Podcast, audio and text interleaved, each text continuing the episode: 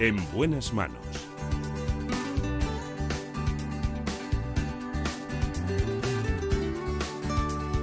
El programa de salud de Onda Cero.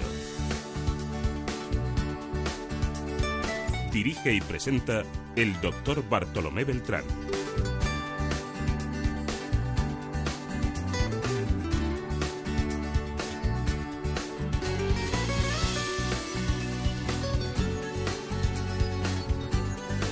Hola, ¿qué tal? ¿Cómo se encuentran? Me alegro mucho de saludarles.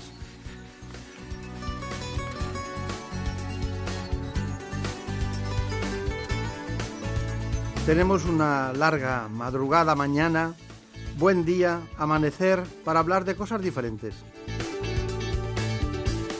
Vamos a hablar de lo más profundo, de la psiquiatría, y de lo más, quizás, epidérmico, la dermatología. Lo hacemos con dos grandes especialistas, la doctora Aurora Guerra, que es dermatólogo, y trabaja en el Hospital 12 de Octubre de Madrid. Luego en la segunda parte del espacio lo haremos con el doctor Miguel Roca. Es coordinador de la unidad de psiquiatría del Hospital Juan Marc de Palma de Mallorca.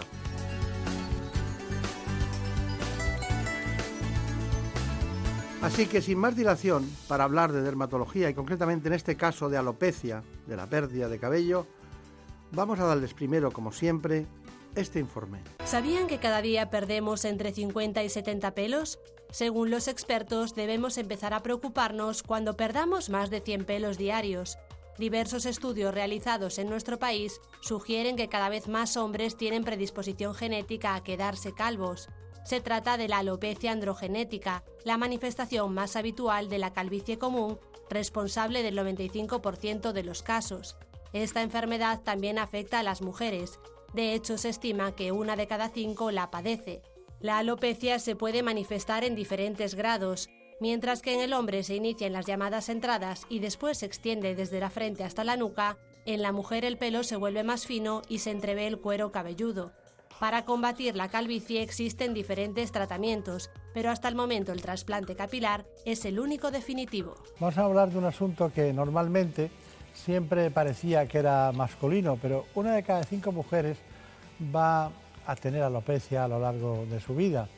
Este es un tema muy interesante, eh, realmente hay incluso patrones especiales según cada tipo de alopecia, pero en alopecia androgenética nosotros cuando nos acordamos de este problema siempre acudimos a la experiencia clínica y al trabajo asistencial que practica la doctora Aurora Guerra. Hacía tiempo que no lo veíamos por aquí. Claro, hay que llamarme. claro, es verdad, eso es cierto. Bueno, eh, mm, ¿cómo podemos enfocar esto? Porque mm, no ha recibido tanta atención por parte de la mujer la alopecia en su conjunto, ¿no? Eso parece que los hombres se ponen muy nerviosos cuando, algunos no, ¿no? Pero se ponen muy nerviosos. Eh, ¿Diferencia entre hombre y mujer en este campo de la alopecia? Pues mm, efectivamente el hombre lo vive de otra manera. Y más aún en estos tiempos en que la moda, una gran parte de la moda es afeitarse la cabeza. Entonces mm, es un problema menor, aunque efectivamente hay algunos para los que es un sufrimiento grande. Pero sin embargo para las mujeres es un motivo de pérdida de, calidad de vida impresionante. Porque una mujer cuando se quiere ver bien siempre piensa en su pelo.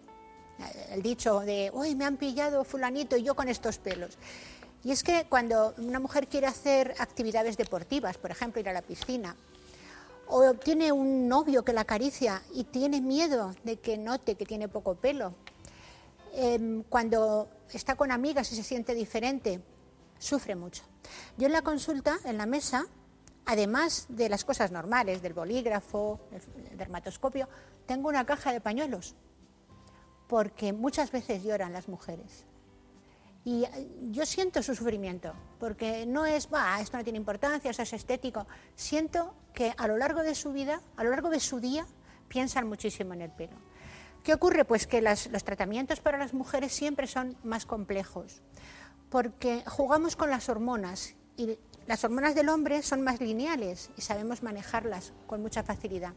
Pero la mujer tiene ciclos, tiene menstruaciones, tiene cambios a lo largo de la vida y todo lo que queramos modificar hormonalmente, hablamos de andro, andrógenos, requiere mucho conocimiento, mucha explicación y mucha seguridad para no hacerlo mal. Claro, claro, claro. Eh, ha tocado usted un asunto, lo de llorar, hombres y mujeres, en el que no voy a entrar porque es un asunto, pero me lo tengo que estudiar bien ese tema, ¿eh? porque parece que lloran mucho las mujeres, pero los hombres también lloramos. ¿eh? Lo que pasa es que lloramos más a solas, ¿no? Parece que está mal visto verle llorar a un hombre, ¿no? Sí. Bueno, a veces hay incluso la táctica de llorar, porque mira qué sensible es fulanito que llora. En fin, todo tiene las dos caras de la moneda. El hombre que está preocupado no llora, pero viene angustiado exigiendo todos los tratamientos posibles, no se conforma con mejorar, quiere estar perfecto. Y de hecho hay muchísimos hombres que están haciendo cirugía del cuero cabelludo. La mujer también se la puede hacer, que es el, microinjerto. Pero hay menos candidatas, los hombres hay muchos. Cuando hay tantos, debe ser que en el fondo también les preocupa, muchos de ellos. Y mm, todo es importante porque la cirugía mejora de una manera rápida y eficaz pero hay que mantener lo que se ha hecho. Y hay eh, cabellos que están sin el microinjerto y hay que mantenerlos, también necesitan tratamiento. Por tanto, es una, no sé si llamarlo patología, porque como es estético el problema, quizá, pero en el momento en que repercute en la salud emocional, pues ya estamos enfermando, ¿no? Pero me dice la ONS, salud física, psíquica y social, ¿no? Entonces, es, no, no se muere nadie por una alopecia, pero se puede ser muy infeliz y eso también es muy importante. Bueno, pero hay una cuestión, es que es la evolución, ¿no? De cualquier enfermedad o patología vemos sus evoluciones, cómo evolucionan, ¿no? Y hay algunas que se cronifican eh, y otras que tienen un momento en que actuamos de una manera muy delicadamente, con lo mínimo, hasta que nos metemos en faena porque hay que utilizar más potencia terapéutica, por lo que sea. ¿Hay una evolución en la alopecia androgenética eh, femenina? Sí la hay, pero en este caso no debemos esperar con medidas leves y ya veremos más adelante, porque eh, llega un punto en que, aunque en teoría es reversible, llega un punto en que el pelo ya no sale. Cuando hemos esperado demasiado, han avanzado mucho los grados de alopecia, hemos perdido la vitalidad de esos folículos pilosos. El pelo, que está profundo en la piel, se renueva, se recambia, se cae y sale, nos pasa a todos. Pero cuando esa caída es antes de tiempo, se va dejando un pequeño tracto fibroso en el recorrido del pelo que llega a un punto en que ya es como una cicatriz. Por eso, los, mm, en este caso hablemos de los varones con alopecia de muchos años, la, la, alopecia hipocrática, ya no intentamos mejorarles porque es imposible. Ya se ha convertido ese pelo en un pelo casi como una cicatriz, como si hubiese tenido una herida, y ese ya es muy difícil regenerarlo. No sé si eh, algún avance más adelante, que estamos viendo tantos y tan llamativos en la medicina, lo pudiesen considerar, es posible, pero hoy por hoy no lo podemos hacer. Me quedan dos preguntas para situar todo este, este asunto. Uno es, eh, ¿qué diferencia hay entre que una mujer se peine y se quede lleno de pelo, ¿no? y, y todavía no se la ve aparentemente con calvicie, y la que tiene precisamente alopecia androgenética. ¿Qué diferencia hay entre esas dos situaciones? Pues mira, una de las preguntas que yo hago a mis pacientes cuando vienen para que les haga la historia clínica, les pregunto, ¿cuál es tu problema? El pelo. Y entonces pregunto, ¿ves pelos en la almohada, en los hombros? ¿Estás estudiando y en el papel te caen pelos? ¿O simplemente es que cada vez que te haces la coleta tienes que darle más vueltas a la goma porque parece que hay menos pelo? En el primer caso hay un efluvio, como cuando se caen las hojas de los árboles, hay un efluvio de pelos que puede estar acompañando a la alopecia androgenética o no, o ser por otras causas, porque hay causas que simulan una alopecia androgenética al principio, como es la carencia de hierro, algunas situaciones estresantes, algunos medicamentos. Pero cuando me dicen, no, pues se me cae el pelo, hombre, cuando me cepillo o cuando me lavo la cabeza, pero no los veo en el ambiente. Entonces es cuando tengo que pensar que ahí lo que está ocurriendo es que el pelo cada vez es más fino, se está acortando, se está haciendo en miniatura, hasta que llega a ser casi invisible. Está involucionando en lugar de evolucionando. Y esa es la alopecia androgenética, probablemente, a la que además puede estar añadido el efluvio no, como hemos dicho, pero a veces no, no se me cae el pelo. Eso también lo dicen muchos varones. Dicen, yo no he notado nunca que se me caiga el pelo, pero mira, estoy calvo. O sea que es una pérdida imperceptible porque el pelo cada vez es más pequeñito. Hay, muchas mujeres que, cargan su fisiología, ¿no? su estructura física sobre los estrógenos. Son hiperestrogénicas, son esas mujeres que son como más bellas, como, bueno, el ejemplo sería Marilyn Monroe o alguna de esas grandes estrellas. Y luego hay unas mujeres que son progesterónicas, ¿no?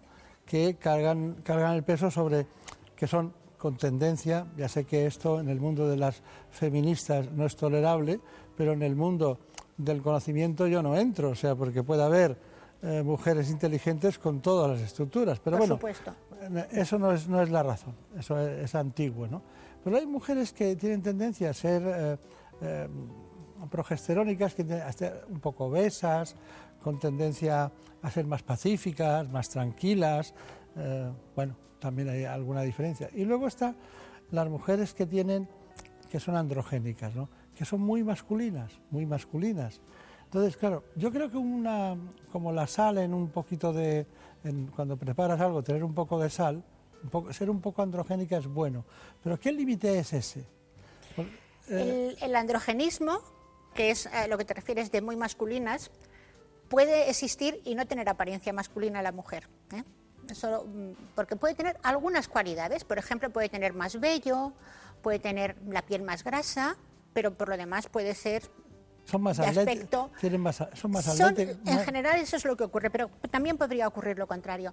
Pero quizá em, lo que me estás preguntando es si ese androgenismo es más evidente o menos y está contrarrestado por las propias hormonas femeninas de la mujer. Hay un- una forma de androgenismo en la que hacemos un análisis de sangre y encontramos que está elevada la testosterona. Y entonces, bueno, la testosterona, la dehidroepiandrosterona sulfato, en fin, todas las hormonas que pueden tener papel en la, androgenesia- en la androgénesis. Esas mujeres van a tener tendencia a la caída de pelo, tendencia al, al acné grave, hirsutismo, seborrea, pero no siempre van a tener obesidad. Eso efectivamente entra en otro campo que muchas veces está asociado, es que es muy complejo el mundo de la alopecia, a la resistencia a la insulina, al síndrome metabólico. Entonces son mujeres, de ahí a veces la relación que se dice alopecia androgenética, relación con riesgo cardiovascular. Va por esa vía, porque cuando hay un síndrome metabólico asociado con resistencia a la insulina, aumenta el riesgo cardiovascular a largo plazo. Pero ¿qué es lo que tenemos que valorar nosotros para no confundir mucho a los que nos están viendo? Ante una mujer tenemos que determinar si tiene androgenismo bioquímico, es decir, los análisis nos dicen que hay una hormona alterada, entonces es muy fácil, lo que hay que hacer es contrarrestarla. O es un androgenismo de aspecto clínico, pero no analítico. Y entonces ahí tenemos que jugar con hormonas también antiandrogénicas, pero de otra manera, más suaves y con otros complementos. Y luego siempre hay que añadir forma de vida, porque somos un todo, influye la dieta, influye el ejercicio físico, el tabaco. El tabaco es, siempre hablo mal de él, pero es porque influye en muchísimas cosas, más de las que se piensan. Y de hecho, las cirujanos plásticos no quieren operar a las fumadoras, en fin, por poner ejemplos. Entonces, tenemos que catalogar dónde está nuestra paciente, en qué grupo, qué tratamiento le vamos a dar. Y luego, claro, había que considerar la edad, porque no es lo mismo este mapa hormonal en la adolescencia que en la menopausia. Claro. Que en medio, que además nos dice la paciente, no, es que yo quiero tener un niño en el próximo año. Entonces, ojo, a ver lo que voy a hacer. Entonces, todo esto es lo que decíamos al principio, por eso complica más la alopecia de la mujer que la del hombre. Nosotros queremos seguir porque estamos viviendo un momento apasionante. Estamos hablando de calvicie, de alopecia androgenética en el mundo femenino. No hemos dejado de lado el masculino. Hay muchas alternativas. Pero Javier Saad dice, bueno, pero esto tenemos que estudiarlo dentro de la consulta. Hemos acudido a la consulta de la doctora, concretamente Guerra, y allí nos han explicado nuevas alternativas terapéuticas en este proceso. Los tratamientos para la alopecia femenina, sobre todo la calvicie común, la alopecia androgenética, son muy variados. Hay que ver también las características que presenta cada paciente y qué necesidades tiene. En estas imágenes podemos ver pacientes que tienen un déficit de, de pelo, una menor densidad en esas zonas que son las zonas de las entradas o también la zona de la raya del pelo que vemos que se hace un poquito más amplia, con menos densidad capilar, como vemos en las distintas imágenes, y que es lo que preocupa mayormente a nuestras pacientes. ¿Y dónde queremos actuar? Queremos actuar a nivel de eh, la dermis que es donde se encuentra el folículo piloso, en concreto en toda la zona de la papila dérmica y de la protuberancia, que es donde se forma y se encuentran las células matriciales, las células que originan el resto del tallo piloso. Esta es la técnica del plasma rico en plaquetas, donde vemos que se extrae la sangre del paciente, a continuación se centrifuga bajo unos parámetros concretos y lo que se consigue tras la centrifugación es una división entre la parte celular del plasma, de la sangre, que darían los glóbulos rojos, los glóbulos blancos en una porción, y en el resto vemos que eh, queda el plasma, que sería esa parte rica en plaquetas. Pero hay una zona más rica, más en, en factores de crecimiento que la otra. Pues es esa parte más rica la que vemos que conseguimos extraer y finalmente una vez que la hemos extraído esa parte rica es la que se inyecta y se aplica en las zonas con una menor cantidad capilar o una menor densidad capilar de la propia paciente. Aquí tenemos algunos ejemplos de pacientes nuestras tratadas con esta técnica tan novedosa, donde vemos que efectivamente hay una mejoría en el antes y en el después. Como vemos no es magia, pero sí que se observa una mejoría y al menos desde luego un mantenimiento de la mayoría de la masa capilar que si no su destino era seguir avanzando y que se fuera perdiendo con el paso del tiempo. Y siempre, por supuesto, está la opción quirúrgica para aquellos pacientes que tengan una situación más avanzada, con falta de respuesta a otros tratamientos, como es el trasplante capilar. Está bien. Agradecemos a la doctora Elena González Guerra, que usted conoce muy bien, eh, su aportación para explicarnos este tipo de soluciones, porque hay gran variedad de tratamientos. Como hay gran variedad, Cuéntenos, voy a tomar nota. Pues me parece bien. Hay unos tratamientos que tienen evidencia científica. Cuando digo esto, quiero decir que se ha demostrado su eficacia por ensayos clínicos, doble ciego, en los que se ha comprobado cómo funciona comparándolos con el placebo.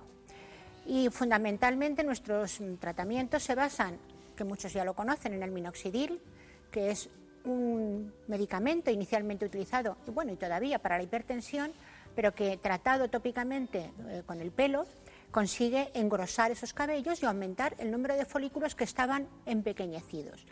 Se calcula que puede llegar a aumentar por centímetro cuadrado en unos 25 cabellos, lo cual no es poco, realmente cuando se consigue un uso prolongado. El segundo puntal en el que nos apoyamos son, como hemos dicho, los medicamentos antiandrogénicos, que pueden ser también tópicos o sistémicos. Podemos utilizar anticonceptivos, podemos utilizar moléculas específicamente antiandrogénicas cuando no hacen falta anticonceptivos o incluso aplicarlo tópicamente. En la aplicación tópica de los antiandrógenos todavía hay poca experiencia científica, pero es un camino a recorrer. Y el segundo puntal es el que nos han explicado, la inyección mm, en el mismo lugar donde está la alopecia de sustancias ricas en factores de crecimiento. Pero vamos a explicarlo. Los factores de crecimiento son líquidos que circulan por nuestro cuerpo, sustancias, moléculas, que van a donde están las células eh, regeneradoras de cualquier tejido para estimularlas. Por ejemplo, las articulares en los deportistas se pueden tratar con factores de crecimiento. Los implantes dentarios se tratan para que implanten mejor con factores de crecimiento. Se pueden usar en las úlceras crónicas, en el rejuvenecimiento de la piel y también y de manera muy especial en el pelo. Profundamente donde nace el pelo hay células, células madre, que como su nombre indica son las que están formando pelo. Y esas células, cuando les llegan estos factores de crecimiento que nosotros inyectamos, que son como alimento para esas células, se ponen a funcionar con mayor intensidad. Y eso hace que el pelo engruese y crezca y aparezcan folículos con más fuerza. Como vemos, cada cosa actúa de una manera diferente. Son diferentes mecanismos y si se utilizan todos, el resultado es óptimo. Hay quien no puede usar todos y utiliza unos sí, otros no, en función de la situación. Pero las tres eh, cuestiones que mencionamos son la base del tratamiento científico de la alopecia androgenética. Luego nos quedan otra serie de complementos coadyuvantes que tienen menor evidencia y que en algunos casos van bien, pero en concreto los factores de crecimiento es la técnica más novedosa y que además, si lo pensamos, la más inocua, porque es del propio paciente cambiándolo de sitio, por decirlo de alguna manera. No hay medicamento añadido, es medicamento de uso humano, así llamado. Y salvo los pacientes que tienen contraindicaciones por enfermedades de la coagulación o por infecciones, tienen un SIDA, una hepatitis C, no vamos a removerles la sangre, pero el resto no tienen riesgos. Y el pinchazo, que parece que suena a doloroso, es soportable perfectamente porque es poca profundidad y porque además se acostumbran. Yo digo que es como depilarse las cejas. La primera vez dices, uy, qué daño, y luego te acostumbras y ya no duele. Y realmente mm, es una técnica sin efectos secundarios, con evidencia científica y que consigue mejorar. Aún así, yo no quiero crear eh, expectativas erróneas. No es magia. No ponemos fotos de crecimiento y sale uno con una melena como si fuese Marilyn Monroe en sus mejores momentos, pero es un tratamiento más que mejora. Ni usted ha venido a vender eso. Exactamente, o sea, contado todo yo vengo a contar un, tratamiento que tiene utilidad. Además, es muy interesante saber que se pueden utilizar los cuatro tipos de tratamiento que usted ha citado, que se basaba en tres, porque ha dicho tópico y sistémico. Sí, efectivamente. Y me he quedado con lo de sistémico porque muchos espectadores tienen que saber que sistémico es lo que no es tópico y no es tópico lo que se inyecta, ¿no? Exactamente. por eso es sistémico. Lo que va por dentro va a todo nuestro sistema orgánico. Exacto. Bueno, entonces, entre las novedades que usted aporta hoy, si hubiéramos hecho el programa hace 10 años, no habríamos añadido esta última. Vale.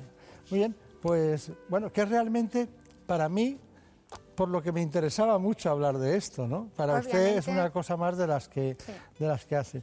Bueno, cuando tenga mucha experiencia en este tema, me refiero en el sentido de que tenga muchos casos, 500 casos, eso podremos tratarlo y verlo en qué casos es más útil. ¿Y cuáles son las combinaciones que van mejor? Porque a lo mejor el minoxidil con, con, o se pueden hacer, se pueden hacer combinaciones. A lo mejor los antiandrógenos con esta técnica es una maravilla.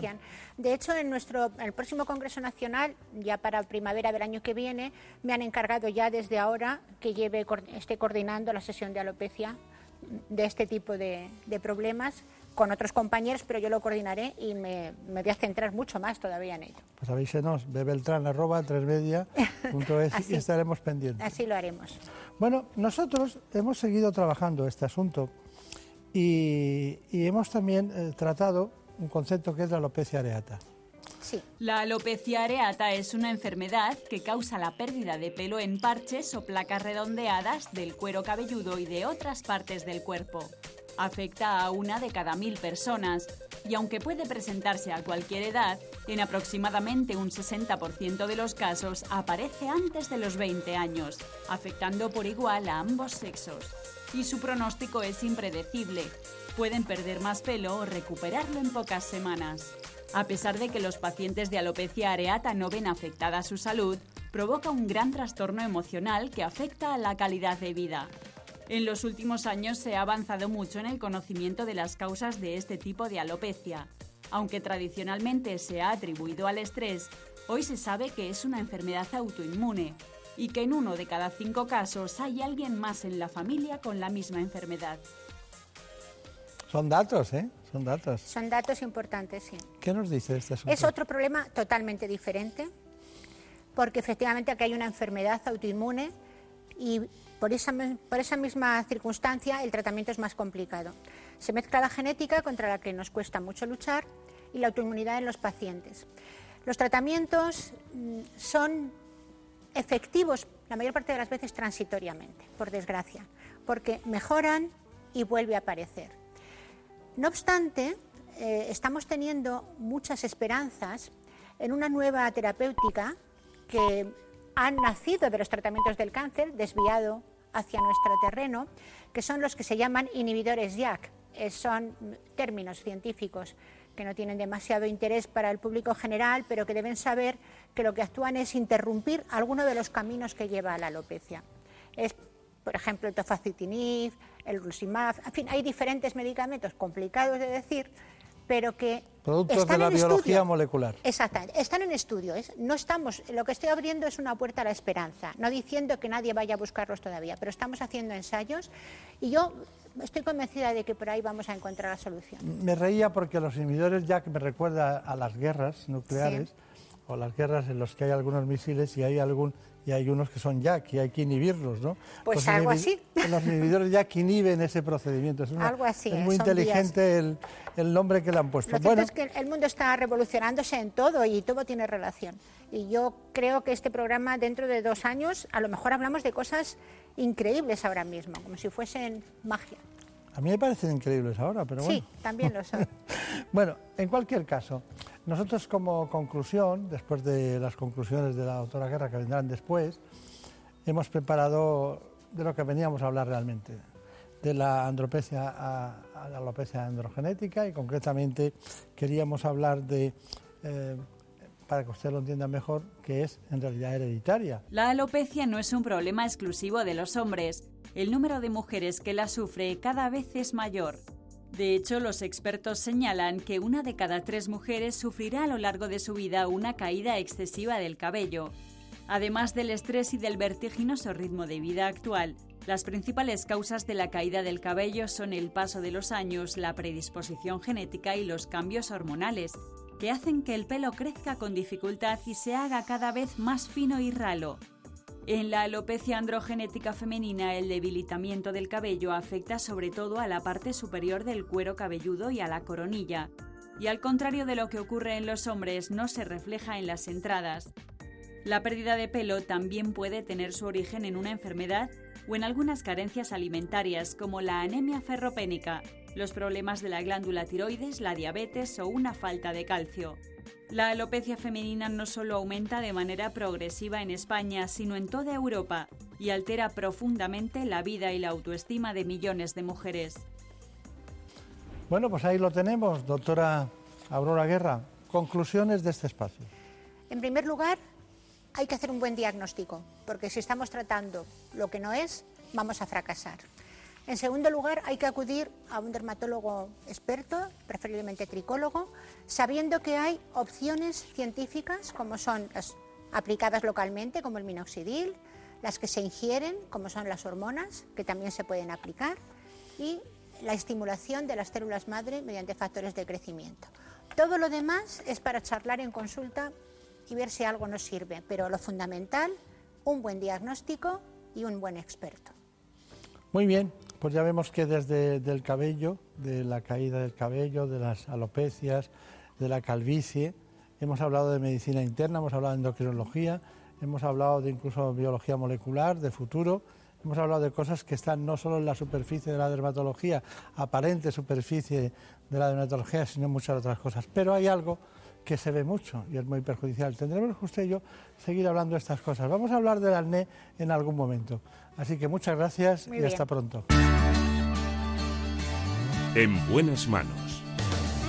El programa de salud de Onda Cero. Dirige y presenta el doctor Bartolomé Beltrán.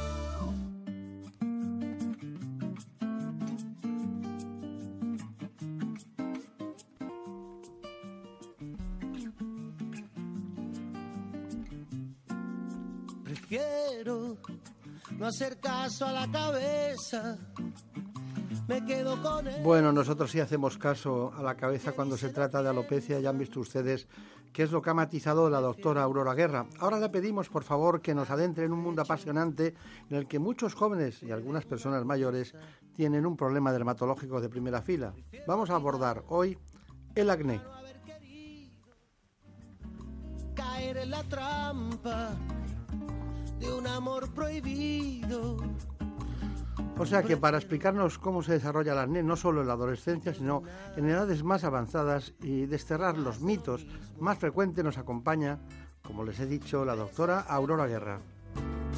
A todos aquellos que son como niños, mil veces prefiero Así pues, como siempre, abordamos este tema con este informe. Entre los trastornos de la piel más comunes está el acné, que se produce cuando el exceso de sebo en la piel obstruye los poros y provoca inflamación. Las zonas más afectadas suelen ser la cara, el cuello, la espalda, el pecho y los hombros. Esta patología afecta en mayor o menor grado a cerca del 80% de los adolescentes, pero puede aparecer en todas las edades. No hay que olvidar que se trata de un trastorno multifactorial, en el que influyen numerosos elementos emocionales, hormonales, infecciosos y por supuesto genéticos, y el tratamiento se prescribe de forma individualizada. En ocasiones, además de los fármacos orales o tópicos, los pacientes requieren de peelings o láseres para eliminar las lesiones inflamatorias del acné y las marcas o cicatrices que éstas provocan.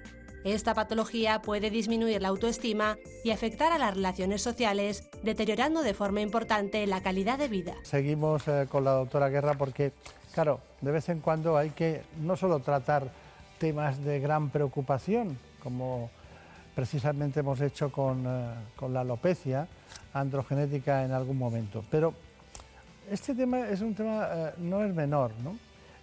Recuerdo una compañera que, que, siempre iba más o menos por, por los pasillos eh, y de alguna manera parecía que se le notaba con una cierta tristeza. Y un día le dije, te voy a curar el acné. Dice, no me lo creo. Digo, bueno, déjame, lo voy a preparar bien y, vamos a ver si te arreglamos el acné. ¿Qué hacemos con una mujer de 28 años que tiene acné?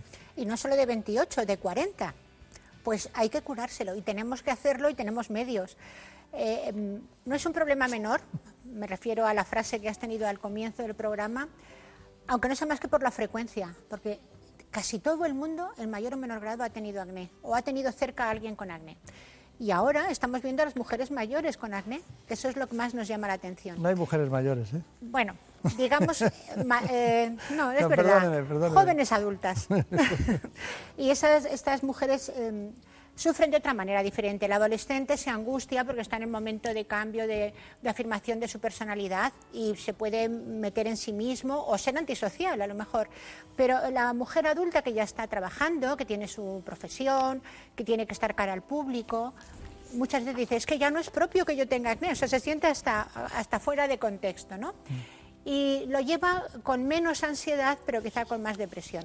Pero tenemos suficientes tratamientos y podemos mejorarlo. Esa es la, la suerte. Hombres y mujeres, no solo las mujeres, los hombres también. Sí. sí eh, bueno, luego hay muchos tipos de acné que ahora lo hablaremos claro, porque claro. hay algún tipo de acné que, que dices, bueno, eh, mejor ya. salimos mañana, ¿no? Sí, hay algunos que son terribles, sí, es verdad. Sí, pero bueno, y luego hay algunos acnés que son de risa, ¿no? Que mm. dejas de veranear en un sitio de sol y se te quita, ¿no? Sí. Eh, pero de todas maneras, ¿las pieles grasas son más tendenciosas al acné? Sí, sí. El, el, folículo que se inflama en el acné está asociado siempre a una glándula sebácea potente, grande. Sí. Y además, eh, si nos fijamos un poco, en la infancia no hay acné. Hay unas formas, unas erupciones acneiformes por otros motivos. Pero a partir de la adolescencia, que es cuando empieza la grasa en la piel, es cuando aparece el acné. Van de forma paralela. Y las pieles grasas tienen más tendencia a tener acné y también más tendencia al, a la alopecia, porque es que hay un síndrome que quien lo tiene completo es el síndrome SAHA, S-A-H-A, que es seborrea, grasa, acné, hirsutismo y alopecia. Uh -huh. Bueno, tenerlo todo es mala suerte, pero bueno, algunos lo tienen. Bueno, pero es así, ¿no? Es así, es así. Es así. Son eh, componentes de, de, la propia biología de, de cada persona. Y, y, dígame, ¿y cuando hay estrés, eh, algún tipo de estrés psicológico puede haber acné? Sí, empeora. Y tiene una explicación científica, porque a mí me da mucho miedo decir cosas que no tienen fundamento. Y es que el estrés provoca un eh, exceso de hormonas androgénicas que provienen de las cápsulas suprarrenales, no ya de los ovarios o del testículo, sino de estos órganos que tenemos encima de los riñones que están encargados de defendernos, la adrenalina, los corticoides. Entonces, cuando tenemos mucho estrés, se produce un aumento de esas hormonas de manera lenta pero constante que influyen en, ese androgenismo, en esa afectación de, de, los folículos pilosóficos de la cara, del pecho y de la espalda. Por tanto, el estrés es contraproducente. El tener acné produce estrés y entramos en una rueda que tenemos que interrumpir para poder curarlo. ¿Usted ha tenido acné alguna vez? Yo no. Yo he tenido algún granito suelto, pero no he podido considerar que fuese acné. Afortunadamente, porque en la época en la que a mí me tocaba tener acné, no teníamos las herramientas que hay ahora. Claro. Y tendría cicatrices que a veces vemos todavía eh, personas famosas, artistas, mmm, trabajadores del, del, medio, de los medios del espectáculo que tienen cicatrices porque en su época no había buenos tratamientos para el acné y lo tuvieron que soportar. Yo no tampoco he tenido acné, pero, pero sí me gustaría, no sé si podemos conseguirlo, a lo mejor lo conseguimos, que, mm, se hagan inserciones en el programa y veamos su cara, su aspecto, y de, de con años y no le ha cambiado nada la cara. ¿Hace algo? Uy, qué bien que no Si cambia porque uno cambiamos. Y claro que hago. no voy a mentir, todo lo que puedo. O sea, me cuido la piel en la medida de lo posible y las técnicas que no sean agresivas, que no sean peligrosas, también me gusta usarlas y las recomiendo porque igual que vamos al gimnasio para tener buen cuerpo o nos arreglamos, ponemos Ese- un aro para tener los dientes ese es un buen argumento, Claro, ese. ¿por qué no? De paso vamos a ponernos un poquito de votos para no fruncir el ceño con violencia, ¿por qué no? No, a mí no me parecía votos, pero bueno. Es un eh, ejemplo. Pero también hay otras cosas, ¿no? Que no llegan a ser votos, No, ¿no? Sin, sin necesidad de técnica se puede hacer mucho, mucho bien a la piel cuidándola adecuadamente. Elementos filamentosos y hay siempre... Hay hilos, hay muchas cosas. Las técnicas sin ser agresivas, que es a lo que me estoy refiriendo. sin- ah, bueno, habrá quien quiera hacerse lifting y otras eh, eh, cuestiones más quirúrgicas, pero se pueden pequeñas mejoras para tener buen aspecto. Yo muchas veces cuando vienen pacientes y dicen es que me gustaría mejorar, siempre les digo, es verdad que hay que mejorar, pero no hay que querer tener 20 años cuando tenemos 60. Lo que queremos es que estar lo mejor, las más guapas de las de 60. No está mal. No está mal, no está mal. Bueno, eh, es que aquí siempre pasa lo mismo. Tenemos que volver a la doctora Elena González Guerra, que usted conoce bien. Entonces, eh, Javier Saz ha querido ir a su clínica. Por cierto, es, creo que es Quintana, Quintana Está 3 en o algo Quintana así. 3, sí. Quintana 3. Si me esquina princesa, está en un sitio de Madrid muy bonito también. Sí, bueno, bajas un poco y ya tienes ya allí está. la alegría, ¿no? Efectivamente. Para pasear. Sí, sí. Sí, sí. Yo estuve en ese ambulatorio al lado de, en- bueno, eso no es un ambulatorio, es su consulta, pero hay al lado una- un, un ambulatorio de la Seguridad Social, Mm. un centro de salud hoy, Sí. y allí pasé consulta un tiempo de ginecología, ¿no? sí, porque hay gente que no recuerda que eres médico ginecólogo. bueno, Claro. eso es una cosa que ya nos encargamos de vez en cuando de decirlo. Espero que sí, porque eh, no es lo mismo ser mm, experto sin base científica, nada más que por afición, que ser un, un médico. Realmente creo que es muy importante la divulgación que hace un médico, es, siempre es diferente de la que hace el que no lo es. Bueno, es lo que está haciendo usted ahora mismo. Pues sí. Así que Javier Saz, que se ha aficionado tanto a esto, que solo le falta ya ir a que le den la carrera directamente. Javier Saz, vamos con ese reportaje. Dentro de las novedades que tenemos en el tratamiento del acné, encontramos novedades a nivel tópico. Hay fármacos que se combinan entre sí en forma de geles y en este caso hay una novedad que es el uso de una crema que contiene adapaleno y ha doblado la concentración en su composición y se ha visto que los resultados son bastante prometedores en unos acnés ya de una gravedad un poquito por encima de, los leves única y exclusivamente con el tratamiento tópico. Pero además hay otra novedad que es la aplicación y el empleo de eh, la luz, la fototerapia para el tratamiento del acné. La luz se ha utilizado en dermatología para el tratamiento de muchas patologías desde la antigüedad, pero en el acné es un tratamiento novedoso y se ha visto que en concreto la luz visible, tanto la luz de LED que emite luz roja o luz azul, presentan eficacia para el tratamiento del acné.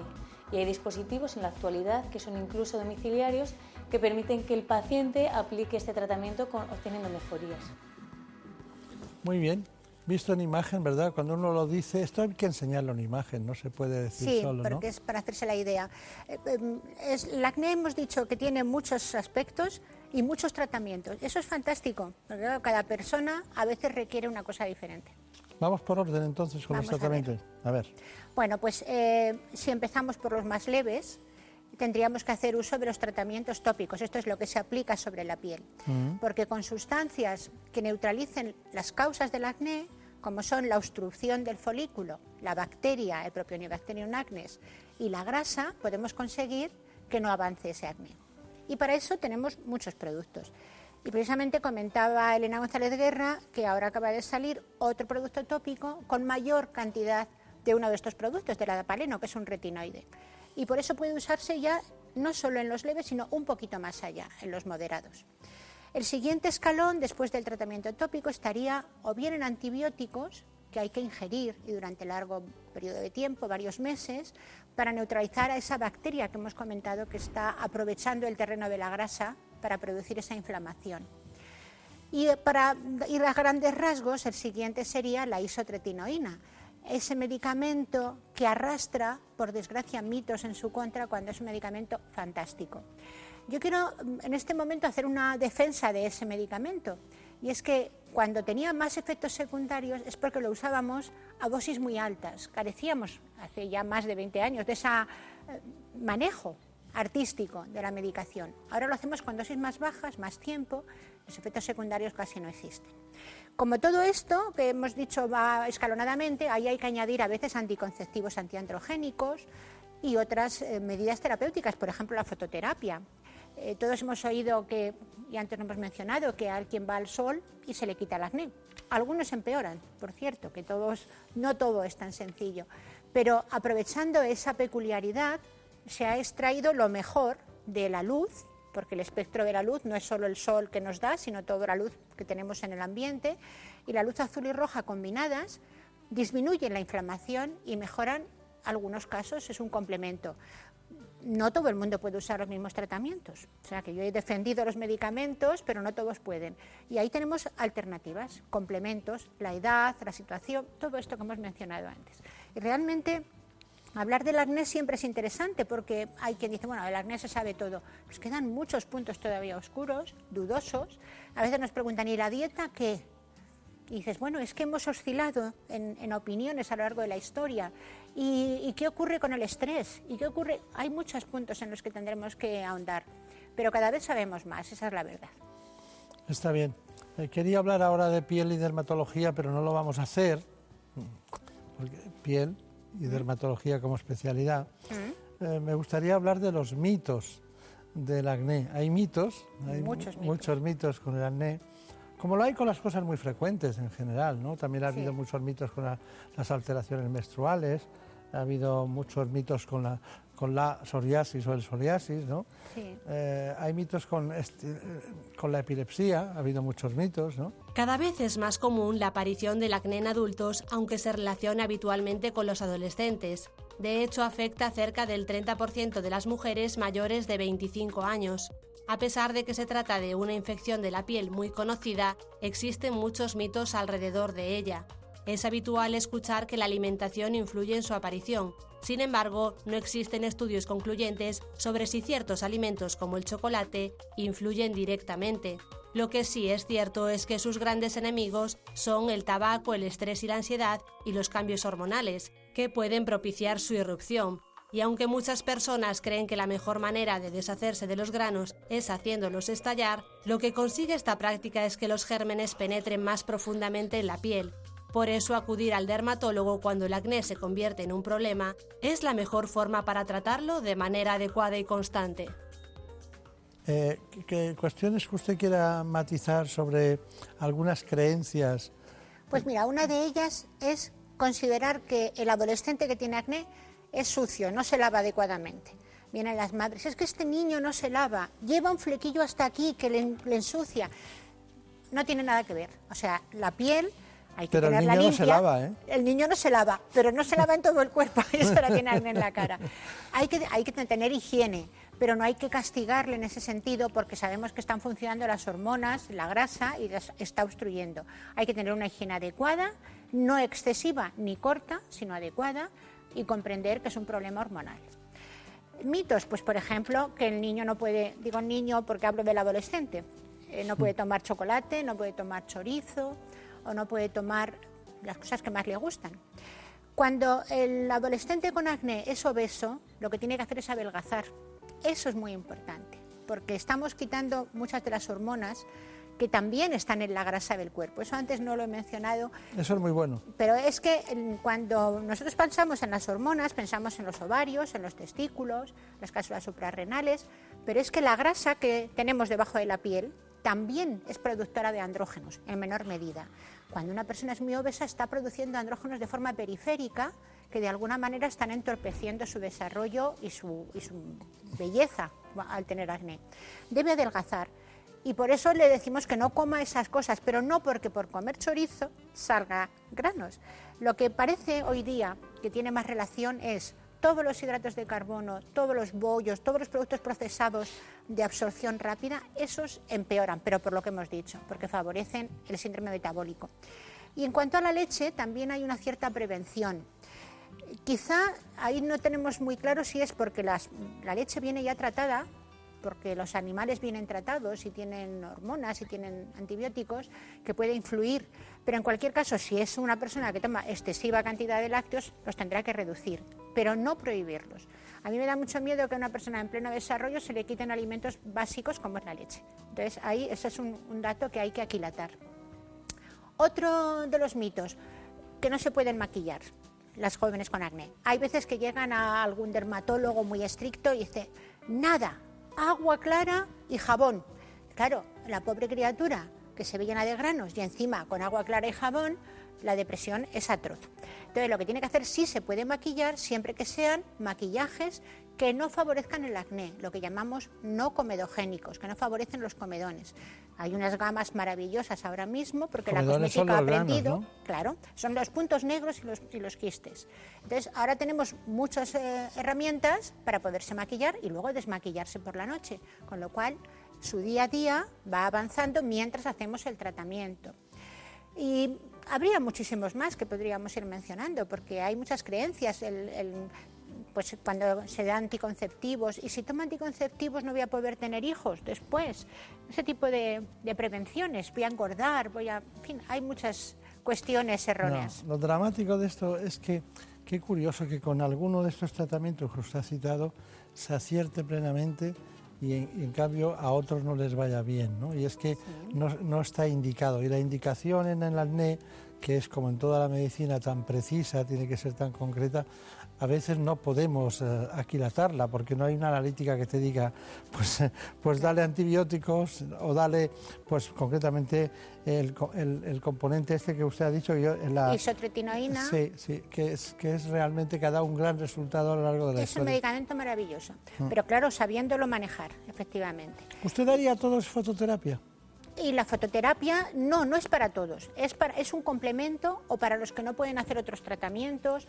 Mujeres, imaginémonos, una mujer mm, que está esperando quedarse embarazada y no quiere tomar medicamentos, por ejemplo, ni siquiera retinoides tópicos, porque los retinoides tópicos están contraindicados si hay un embarazo. O sea, todo tiene su aquel. Entonces, la fototerapia es una opción más para muchos casos en los que es necesario. Aunque algunos efectos secundarios de los eh, del ácido retinoico he visto en algunos, en algunos eh, prospectos que eh, en casos con, mucha levedad y con muy poca dosis los permitían ¿no? en el embarazo. Y más sorprendido. Sí, tópicamente lo que pasa es que la absorción es muy pequeña, el riesgo es muy bajo, esto por supuesto.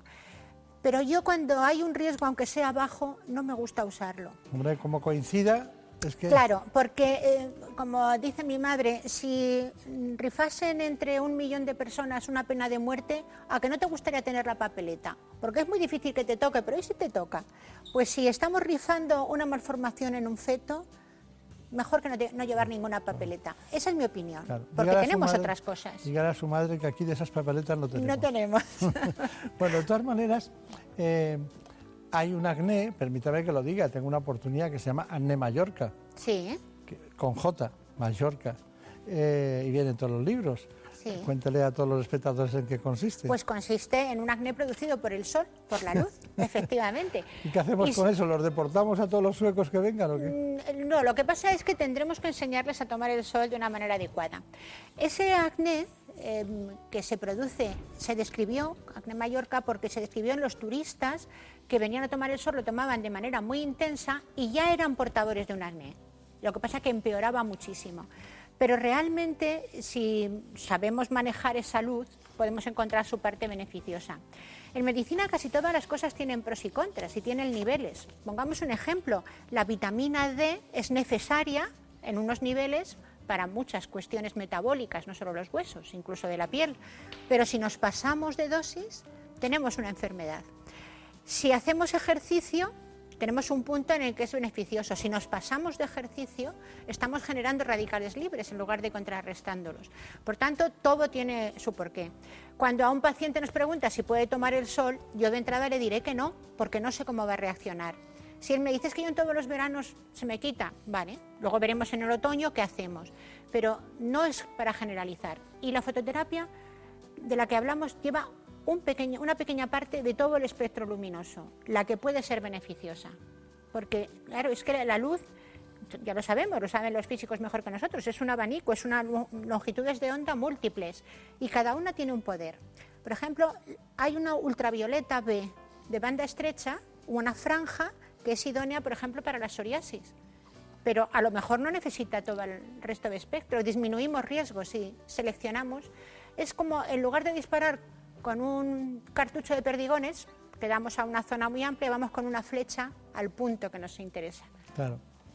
Bueno, tenemos mucha información gráfica que podríamos dar. No, no, ah. es que estamos llegando a la recta final y está usted espléndida hoy, está contando las cosas con tal fluidez que es superior a cualquier información gráfica. Pero sí es verdad que hay una alimentación, ¿verdad? Sí, sí es verdad. Una alimentación que protege y que hace que haya menos acné. La alimentación, las frutas, las verduras, los antirradicales libres que mantienen todos esos alimentos es beneficioso y lo recomendamos por salud general, pero especialmente en las enfermedades de la piel.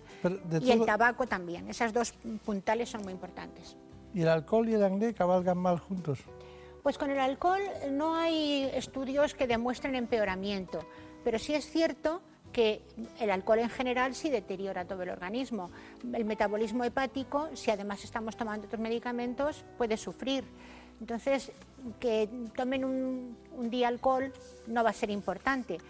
Pero si están tomando medicamentos como la isotretinoína, entonces sí lo tenemos que prohibir, porque estamos sobrecargando al hígado de, tóxicos. Bueno, pues eh, muy brevemente, ¿cuál es su conclusión sobre acné? Pues en la conclusión es que, como siempre, tiene cura, en unos casos nos costará un poco más y otros menos, pero no hay que abandonar porque si no habrá cicatrices. Y que hay novedades para todos los gustos, desde los que quieren tratarse en casa, los que quieren acudir a clínicas, los que quieren tomar pastillas, pero no hay que dejarlo, sobre todo porque deja cicatrices. Y cuando una persona de 50 años empieza a perder vitalidad y tenía cicatrices de acné, el envejecimiento es mucho más intenso. Y eso hay que preverlo. Muy bien, pues que sea muy feliz. Muchas gracias. Que tenga mucha suerte y le da recuerdos a la autora Elena González Guerra y ya nos acercaremos por Quintana 3 para ver cómo funciona la fototerapia en alguna Muchas gracias. Gracias y hasta pronto. En buenas manos.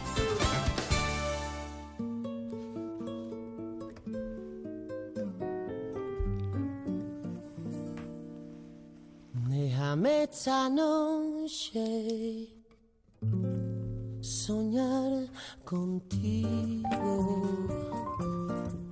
Déjame imaginarme en tu labio lo mío. Déjame que me crea que te vuelvo loca. Déjame que yo sea quien te quite la ropa. Déjame que mis manos la tuya. Y ahora, desde la imaginación y la fantasía, pasemos a la realidad de las noticias. Les dejo con mis compañeros de los servicios informativos que han recabado la información precisamente en la última hora de lo que ha ocurrido en España y en el mundo.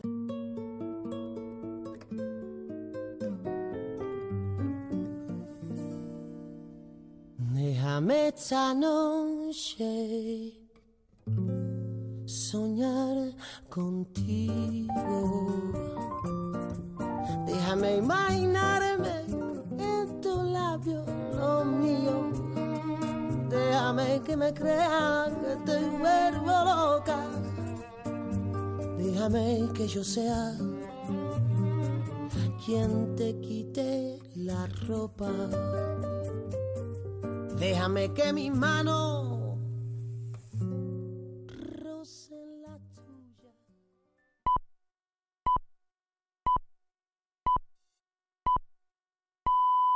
Son las 5 de la mañana, las 4 en la comunidad canaria.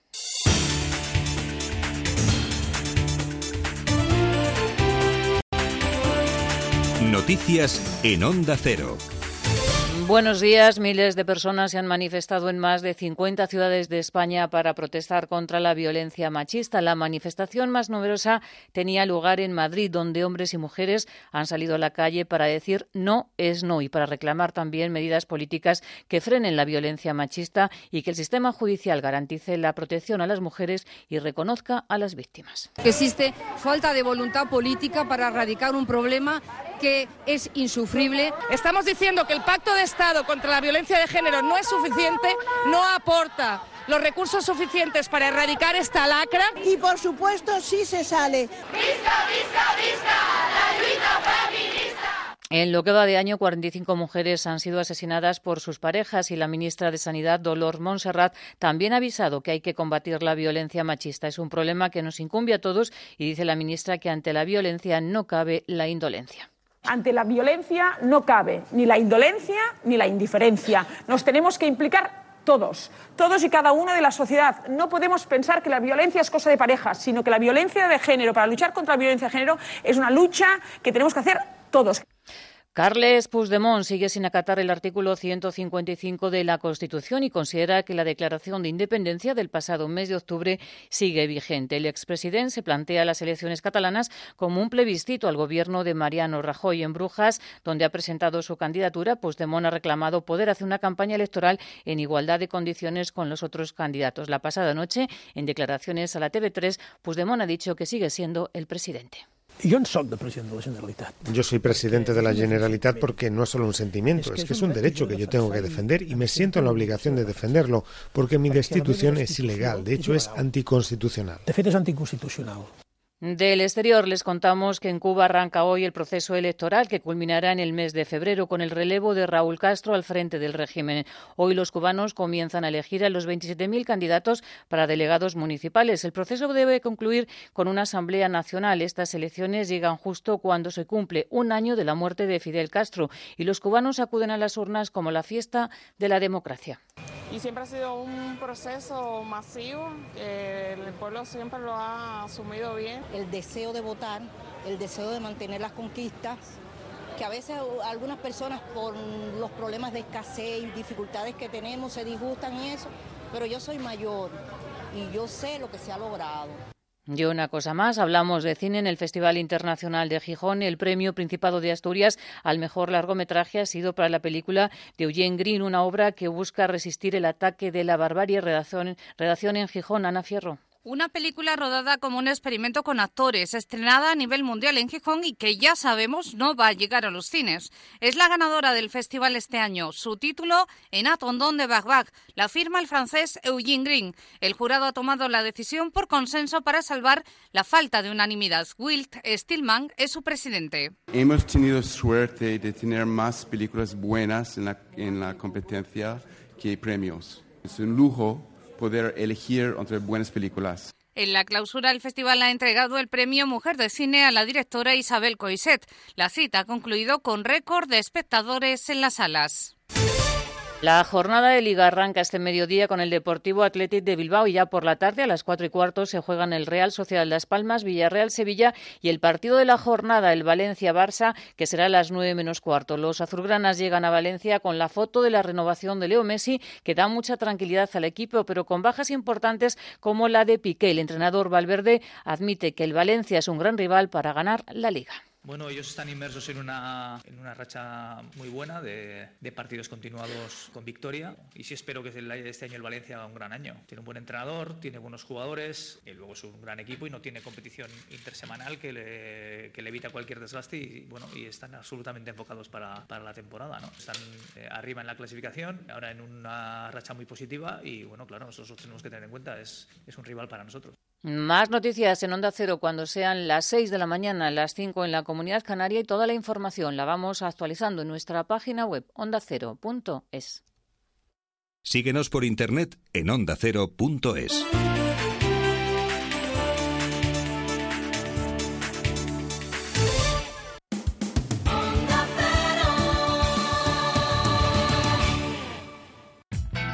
Este domingo vive el deporte en Radio Estadio. Se fue por centímetro.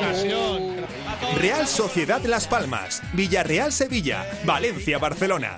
Atención especial a los encuentros de Segunda División. Y en baloncesto, partido de clasificación para el Mundial 2019, España-Eslovenia. Este domingo, desde las 3 de la tarde, Radio Estadio. Héctor Fernández, Javier Ruiz Taboada y las mejores voces del deporte. Te mereces esta radio. Onda Cero, tu radio.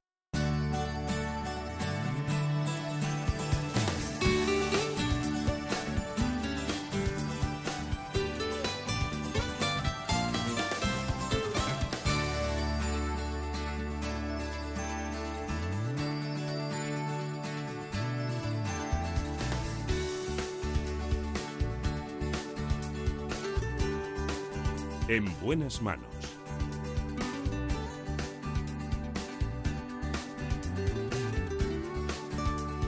El programa de salud de Onda Cero. Dirige y presenta el doctor Bartolomé Beltrán.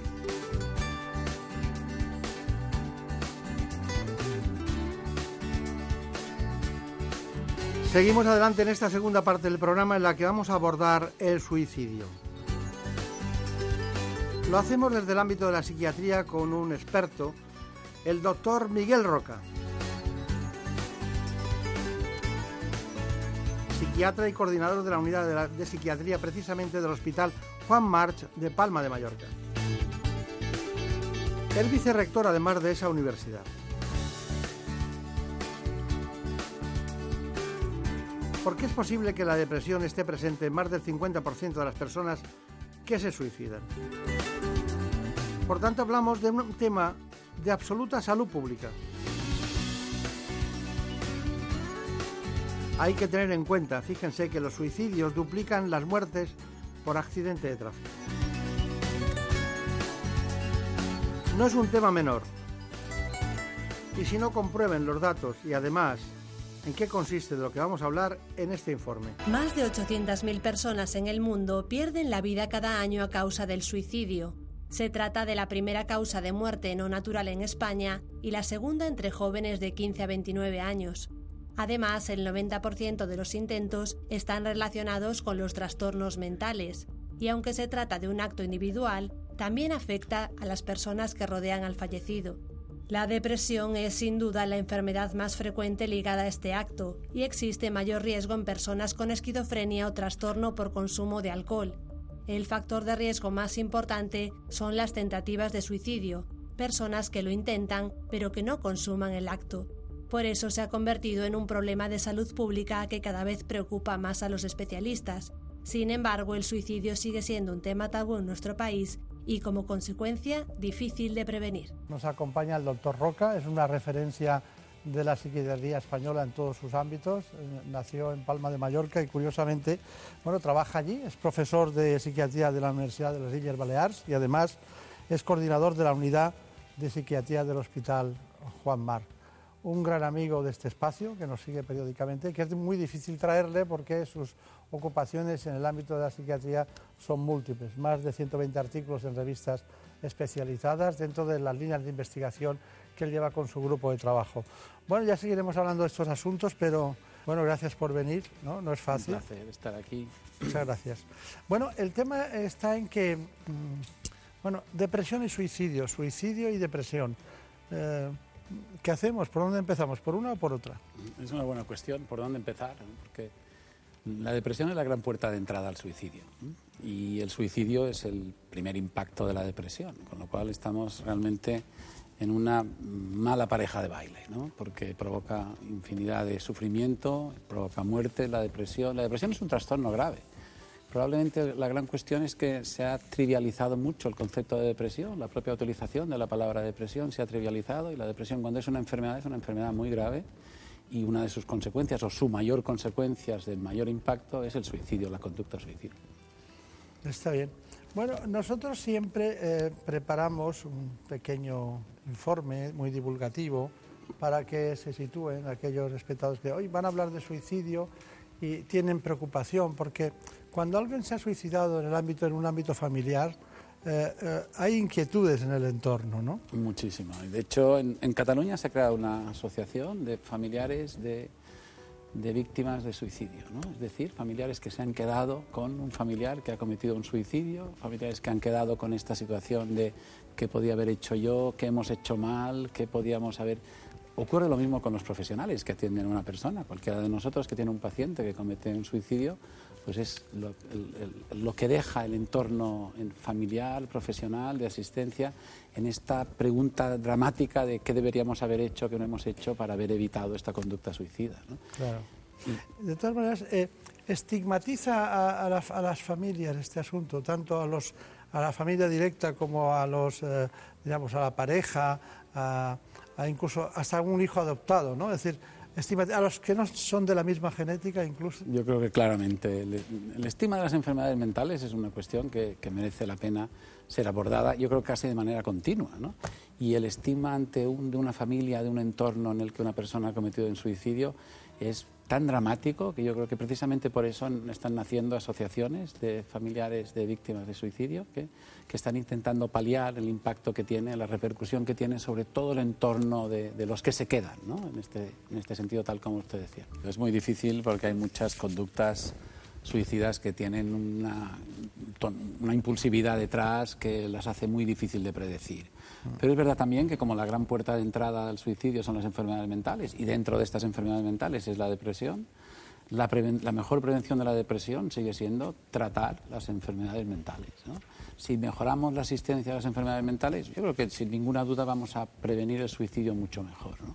El problema es que el tratamiento de las enfermedades mentales es complejo. ¿no? Hemos comentado algunas veces en algún otro programa o en alguna otra reunión como el diagnóstico en psiquiatría es un diagnóstico lleno de incertidumbres. ¿no? La psiquiatría hoy sigue sin tener pruebas objetivas de diagnóstico. Las, la neuroimagen, las pruebas genéticas, las pruebas de otro tipo de, de sí. exploraciones complementarias son aún tema de investigación, no están en la práctica clínica sí. cotidiana. ¿no? Y esto rodea de incertidumbre el diagnóstico psiquiátrico, el diagnóstico de trastorno mental y, en consecuencia, claro. la asistencia y la prevención de la conducta suicida como impacto. Antes del programa, aunque haya sido muy temprano esta mañana, eh, estábamos comentando precisamente usted y yo que, bueno, eh, tenemos un termómetro para saber la, la, fiebre, tenemos hasta densitometrías para ver el grado de pérdida de masa ósea, pero aquí no tenemos, sabemos, estamos...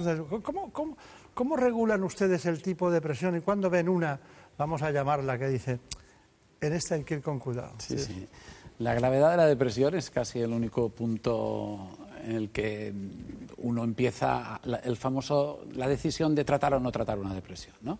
Porque claro, sin una prueba objetiva de diagnóstico, sin este termómetro, como usted decía, sin este termómetro, sin esta densitometría, sin esta neuroimagen que sea diagnóstica, eh, la decisión es de experiencia clínica. ¿no? Y por eso el psiquiatra con buena experiencia clínica recoge toda la información que puede, intenta que no le distraigan otros, otras informaciones eh, colaterales, intenta ver la comorbilidad que hay en muchos pacientes con enfermedad mental, intenta calibrar los rasgos de personalidad que influyen, que son enormemente importantes, que muchas veces probablemente en otras especialidades se olvidan los rasgos de personalidad, las características de personalidad. Hay que medir mucho la adherencia terapéutica, el cumplimiento terapéutico, farmacológico y no farmacológico. Esto a veces es, en, es, es, es olvidado en algunas especialidades médicas, pero para nosotros es fundamental, porque si tenemos algunos elementos de psicoterapia y de farmacología, de psicofarmacología disponibles, pero la adherencia es muy baja, como ocurre con muchas enfermedades mentales, nos encontramos en una situación muy difícil. Diagnóstico lleno de incertidumbres, pacientes que no son buenos cumplidores y aún así hay que suplirlo con una experiencia clínica, claro. buen ojo clínico y sobre todo con una alianza terapéutica y una capacidad de convencer, casi diría yo de seducir, ¿no? en el sentido puramente descriptivo de, de, de, médico al paciente para que ayude él a, con el cumplimiento, con la adherencia terapéutica, en definitiva con la alianza terapéutica. ¿no? Es las fundamental. Per las personas que se deprimen, que tienen una depresión importante, eh, eh, ¿mienten al psiquiatra? De, eh, ¿Hay detalles que no cuentan? Bueno, esto, esto, es una cuestión muy, muy de debate público, yo creo que no. Se puede fingir una depresión, ¿no? A veces se puede fingir una depresión con, el objetivo, a lo mejor, de conseguir una baja laboral o de algún tipo de, de, seguro, alguna cosa, pero yo creo que a un clínico experimentado y una depresión en el sentido canónico, lo que estábamos hablando, no esta depresión trivializada y no, sino una depresión clínicamente que se manifiesta y que el buen clínico con experiencia clínica resulta difícil que le pueda engañar y fingir el cuadro depresivo con todas las, las características que, pueda, que, tiene en la clínica cotidiana. ¿no? Y es verdad que ahora nos estamos fijando quizá más en síntomas cognitivos, ¿no? que son difíciles a veces de evaluar sin una exploración neuropsicológica compleja, que no en puros síntomas de tristeza o de llanto, que están, a veces las lágrimas esconden otros síntomas, ¿no? y, y realmente los depresivos muchas veces lloran muy poco. ¿no? Pero en cambio tienen síntomas de anedonia, de no, disfrutar en las cosas habituales, un retraso psicomotor que se puede ver, un enlentecimiento psicomotor que a veces es... y sobre todo retrasos en aspectos cognitivos, alteraciones cognitivas que cada vez nos parecen más importantes en, en la depresión. Cuando ustedes hablan de alteraciones cognitivas, a veces piensan que todo el mundo les entiende. Pero, ya, ¿qué son las alteraciones cognitivas? Me refiero a problemas de atención, memoria, concentración, ¿no? En, lo que son las funciones ejecutivas de que hace que una persona... Hay poca reactividad ante, ante, Poca reactividad, disminución ante cualquier situación estresante, el umbral de resistencia al estrés muchas veces es, es una cosa que se manifiesta como, como, importante en la depresión, pero sobre todo yo me refería a estos aspectos que repercuten mucho en la salud laboral, ¿no? en el rendimiento laboral. Ya no digo en personas jóvenes, por ejemplo, en el rendimiento académico, que se ve muy claramente.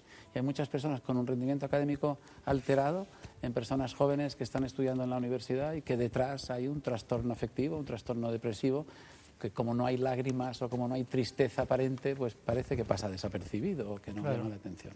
Claro. Bueno, eh, nosotros, eh, aparte de ese informe sobre suicidio, eh, tenemos otro informe que, bueno, quería hablar de las noticias de actualidad, pero lo dejamos para más adelante. Quería hablar de un informe de depresión y, si es posible, nuestros compañeros han preparado esto sobre depresión. La depresión es una de las enfermedades psiquiátricas más frecuentes en todo el mundo. Se calcula que el 5% de los españoles la padece en un momento dado y más del 15% de la población mundial sufrirá una depresión a lo largo de su vida. Bajo estado de ánimo, sentimientos de constante tristeza, alteraciones del comportamiento, de la actividad y del pensamiento son los síntomas más habituales en la actualidad, los retos a los que se enfrentan los especialistas son el infradiagnóstico, la falta de adherencia en el tratamiento y la aparición de síntomas residuales en algunos pacientes tratados. Y es que un estudio realizado en nuestro país muestra que cerca de un 50% de los pacientes no reciben tratamiento o no el adecuado. Además, se considera la cuarta enfermedad que más discapacidad produce en el mundo y la Organización Mundial de la Salud calcula que será la segunda en el año 2020, debido a su fuerte impacto a nivel individual, familiar, social y laboral. Bueno, eh, son tantas cosas que, uno... Eh, eh, vamos a tener que continuar hoy con dos, con dos programas, me parece a mí, porque hay mucho tema de fondo y no quiero consumirlos. pero la dígame. La enfermedad mental es fascinante, Lo que pasa es que provoca mucho sufrimiento, pero como objeto de estudio yo creo, y como área de conocimiento es fascinante. Creo que estamos de acuerdo, ¿no? Vaya con cuidado con lo que me dice, pero una cosa le quiero preguntar. ¿Por qué hizo usted psiquiatría? Bueno, yo, quería ser primero diplomático, luego escritor y luego médico, ¿no? Entonces, como no pude ser diplomático y escritor, porque no, creo que no sirvo para ninguna de las dos cosas, la especialidad de la medicina más cercana a las dos anteriores yo creo que era psiquiatría. Debió ser por eso, seguramente. Yo no me acuerdo, hace tantísimos años que esta decisión... Hay mucha, hay, hay mucha literatura en la psiquiatría, o sea, que, si quería ser escritor, y hay mucha diplomacia en el sentido de que hay gente de todo tipo y condición, ¿no? O sea, que realmente no iba usted mal, ¿no? la verdad es que el mundo de la psicología y la psiquiatría son unos mundos en los que acampan cosas que a veces deberíamos ser todos muy respetuosos, más respetuosos y más rigurosos. ¿eh? Yo creo que procuramos serlo, yo creo que la psiquiatría y la psicología clínica han avanzado muchísimo en este respeto a que haya pruebas, evidencia, que se llama ahora de la mala traducción del inglés, evidencia científica, y que solo aquellos tratamientos, solo aquellos aquellos actos médicos o en frente de una psicopatología que tengan evidencia científica hay que hacerlo detrás. Lo digo porque, por ejemplo, en las psicoterapias hay una hay un campo de yo, yo creo que un cierto movimiento anti, anticientífico que entre todos tenemos que aprender desde las sociedades científicas. Yo creo que en este programa se hace muy, buena, muy, buena, muy buen trabajo en este sentido, porque tenemos que intentar que no tengan barra libre en el campo de las enfermedades mentales las técnicas extrañísimas sin ningún tipo de evidencia que hacen que muchos pacientes luego sean um, víctimas, víctimas y, y, no vayan a recibir la ayuda adecuada precisamente sí. por, por, por, lo que estamos comentando. Sí, sí, sí, sí, porque cuando alguien encuentra un camino en ese cerebro abierto a, a la solución, le pueden inducir a cosas muy extrañas, desde pertenecer a una secta hasta estar en cualquier lado. No, Pero... no era Bertrand Russell que decía que cuando se deja de creer en Dios se puede creer en cualquier cosa, ¿no? Pues en este caso el Dios sería el conocimiento científico y cualquier cosa sería todo lo demás que hay. Claro. Pero los datos que tenemos, los datos de suicidios en, eh, que tenemos, que manejamos en España, que hemos manejado en la información, son fiables. Esta es una muy buena pregunta. ¿no? Si, no son, si la fiabilidad deberíamos cuestionarla, yo creo que hay que cuestionarla porque son cifras a la baja. Es decir, que habría más número de suicidios de los que realmente reflejan las estadísticas. Hay ahí una cierta uh, lucha entre los partidarios de que no se manejen los datos del Instituto Nacional de Estadística, sino los datos que se hacen los institutos de medicina legal o forense. ¿no? Porque ahí cuando han hecho, hay varios hay grupos de Sevilla que han estudiado esto y han analizado las diferencias y hay pequeñas diferencias en algunas comunidades autónomas, ¿no? sobre todo en, en, la colección de estos datos. ¿no? Es cierto que España sigue siendo un país con un, afortunadamente, con un índice de suicidios bajo. ¿no? Uh, antes se aludía que algunos otros países, por ejemplo los países nórdicos, tenían mejores sistemas de registro, más fiables. ¿no? Y que la fiabilidad del sur de Europa en la recolección de estos datos era menos fiable ¿no? Y que entonces podía ser que ahí hubiera esta disparidad. ¿no? Hay menos suicidios en el sur de Europa que en el norte de Europa, por ejemplo, y, igual que hay menos suicidios en el sur de Europa que en países asiáticos o en países de la órbita soviética, soviética por ejemplo. ¿no? Claro, claro. Y hay diferencias muy importantes, además, lo cual... ¿Y donde hay más seguro, compañías de seguro por metro cuadrado habrá menos suicidios? Bueno, esto es otra de las cuestiones que se ha a veces argumentado como una posible fuente de que muchos, muchos seguros de vida excluyen el suicidio para que pueda cobrar la familia o los supervivientes a la víctima. Y esto puede, puede ocurrir en algunos casos. Pero Claro, yo claro. creo que no, no, no cambia la, la fiabilidad que yo creo que en un 80-90% de, de conductas suicidas que acaban en, una, en un suicidio se registren y se registren bien ahora Claro, mismo. claro. El hacer una universidad desde cero en una comunidad autónoma que está no perdida, pero muy encontrada en el Mediterráneo occidental, eso que usted ha sido muñidor y además había estado de profesor, tengo aquí anotado que había estado de profesor concretamente en Pittsburgh, tanto de en el Western Psychiatric Institute como también en el Carnegie Mellon University. Eh, ¿cómo, cómo, llega ese momento en el que para ser muñidor de una universidad? ¿Y era necesario? Bueno, una comunidad como Baleares es curioso que fuera junto con La Rioja, pero La Rioja tiene siete, a 100 kilómetros tiene siete facultades de medicina. Era muy curioso que Baleares no tuviera, fuera la única comunidad aparte de La Rioja que con esta peculiaridad que no tuviera facultad de medicina, ¿no? Una comunidad aparentemente rica, con unos hospitales y unos profesionales excelentes, unos... no tuviera facultad de medicina. Y efectivamente nosotros nos tuvimos que ir obligatoriamente a estudiar medicina fuera, fuera de las islas, ¿no? Es complicado montar una sangre, sudor y lágrimas, montar una facultad desde cero, pero yo creo que se está consiguiendo muy bien. Estamos en el segundo año, en el segundo curso del grado de medicina en la Universidad de Baleares. Hay una enorme implicación de los servicios asistenciales, de los dos grandes hospitales de Palma, sobre todo, de Son Espases y Son Llàtzer. Y yo creo que vamos a tener una facultad en unos cuantos años de primer nivel, como corresponde a la, asistencia que hay en Baleares. En Baleares hay centenares de residentes que se forman cada año. ¿Cómo no vamos a formar a 60 estudiantes de medicina en, primer, en el grado de medicina cuando se están formando residentes de primer orden en los dos hospitales, en los grandes hospitales, incluso en el hospital de Manacor también, en el tercero, que sería? ¿no? Es una aventura apasionante, pero es una aventura complicada, dura. Sobre todo en la combinación de lo asistencial con lo docente, ¿no? Porque eh, los gerentes de los hospitales están acostumbrados a que sus, la asistencia, que no haya listas de espera. ¿Cómo se combina eso para que un tiempo lo puedan dedicar determinados especialistas a la labor docente? Porque al ser nuevo, eso son pertenecen uno a- al, al- al de un departamento que es de educación, con grandes inversiones siempre en educación, y a otros que con grandes inversiones, que es prácticamente el 40% del presupuesto, que es la sanidad.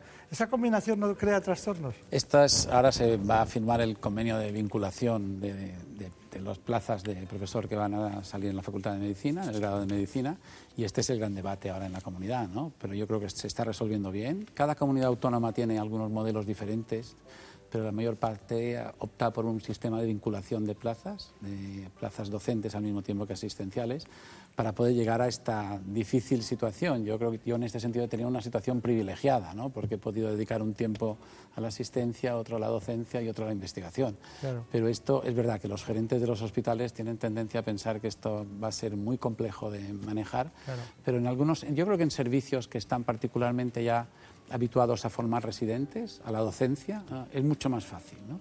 Y como los hospitales mallorquines y en los, vaya, parte de hospitales más importantes de este país, en el sistema sanitario público, esta formación de residentes, que a mí el sistema MIR me parece un acierto enorme, que, que de hecho van a copiar, están copiando ya algunos países, cuando está ya esta costumbre instalada en los hospitales resulta más fácil que luego la Facultad de Medicina. De hecho, la facultad nuestra está dentro del propio hospital, está dentro del hospital de Son O sea, Espases. Ya le contaré porque usted tiene que seguir con nosotros hoy, o sea, así que luego seguiremos hablando Muy de bien. cuestiones muy interesantes. Yo pero estoy aquí a las órdenes. le propongo una, una entrevista que ha hecho Javier Sanz sobre la fundación que es Prevención de Suicidios, que es, bueno, a mí me ha parecido interesante. Cada persona es un mundo y hay unas personas que tienen una manera de manifestar su ideación suicida eh, diferente a otras. Sí que el, el denominador común suele ser cambios en, en la conducta y en las expresiones de, de esas personas. Normalmente suelen hacer eh, comentarios sobre la vida o sobre la muerte o no suelen ser tampoco muy expresivos. Eh, suelen ser expresiones indirectas como, bueno, pues ya sé qué tengo que hacer para solucionar el problema o dentro de poco dejaré de ser un problema para vosotros. Luego también hay cambios en el comportamiento. Decir, pues una persona que normalmente suele ser una persona deprimida, pues de repente aparece que, que se muestra alegre. También hay lo que llamamos conductas de cierre, ¿no? es decir, cosas que se hacen cuando una persona pueda estar pensando en quitarse la vida, ¿no? como poner eh, papeles en, en orden, ir a notarios, hacer testamento, incluso hacer visitas a familiares que, que- normalmente no haría, o gastar mucho dinero, o cometer eh, conductas imprudentes, o ceder, por ejemplo, eh, objetos valiosos, o incluso preocuparse por dónde, dónde poder dejar a su mascota. Ante el suicidio, ante el riesgo de suicidio, mm, se pueden hacer un montón de cosas que a día de hoy tampoco lo hacemos, por lo menos a nivel global, no digo que a nivel de, consulta clínica de cada profesional, pero sí que eh, todo el tema de la sensibilización social, la formación de profesionales, la limitación de accesos a, medios letales, una mayor coordinación, la existencia siquiera de planificación de, de- de existencia de estrategias de prevención de suicidio en el Sistema Nacional de Salud, eh, una mayor alerta epidemiológica, eh, una mejor... mejor procesamiento de la información estadística de los propios eh, suicidios y de los intentos de suicidio, una mejor circuitería en general y, de forma de atenderles, una mayor preocupación por las personas que han perdido a, alguien por suicidio. Bueno, son un, montante de, cosas que podemos hacer eh, que mm, a medio largo plazo creemos que pueden disminuir significativamente el número de suicidios. Nosotros creemos desde la Fundación, desde, desde la Sociedad Española de Suicidología, que uno de los, ah, el, gran paso que hay que dar en la prevención del suicidio precisamente es ese de la concienciación social. Eh, a día de hoy la sociedad no es consciente que hoy se van a suicidar 10 personas, si no se suicidan 10 y se suicidan 8, mañana serán 12, porque las estadísticas son bastante tozudas y normalmente eh, casi siempre todos los años se llegan a los, al suicidio diario. Pueden ser 3.650, pueden ser 3.900 como el año 2014, pero son 10 personas que diariamente se quitan la vida.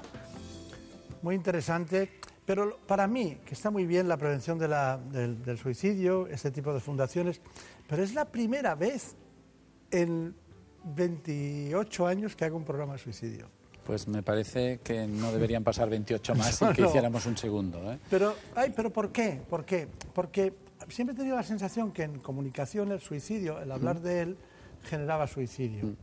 podía generar más. De hecho, con los informativos hemos tenido acuerdos para que cuando alguien se quita la vida, no escenificar el proceso y utilizar se quitó la vida, pero no suicidio. Entonces, dígame, tenemos que cambiar tenemos que cambiar. Yo es verdad que creo que los libros de estilo de la mayor parte de medios de comunicación eh, señalan que no hay que hablar, no hay que mencionar el suicidio y yo creo que estamos intentando, como estamos viendo que las cifras de suicidio no mejoran como quisiéramos, yo creo que una de las estrategias puede ser esta y la Organización Mundial de la Salud y todas las sociedades científicas estamos pidiendo lo contrario, que hablemos, como hemos hablado hoy del suicidio, que tal como ha, contado el psicólogo ahora de la Fundación Española para la Prevención del Suicidio, que hablemos, que lo pongamos, que lo discutamos, que le quitemos este estigma y sobre todo que intentemos ayudar a las personas con una ideación suicida a que se animen a contarlo, a acudir al sistema, a la gran puerta del sistema sanitario, que es el médico de atención primaria, que a veces les cargamos demasiado, pero que es la puerta de entrada porque muchas veces es la mayor facilidad que tiene el paciente para contarlo y empezar ahí a entrar en una asistencia, sobre todo cuando hay una enfermedad mental detrás. No se preocupe que los 28 años los vamos a compensar en dos o tres meses, ya lo verán. Me parece perfecto, será un placer. Luego seguiremos en algún momento hablando de otras cuestiones, pero eh, ya han visto ustedes, psiquiatra, ha sido además presidente de la Sociedad concretamente Ciencias Médicas de Cataluña y Baleares, ¿no?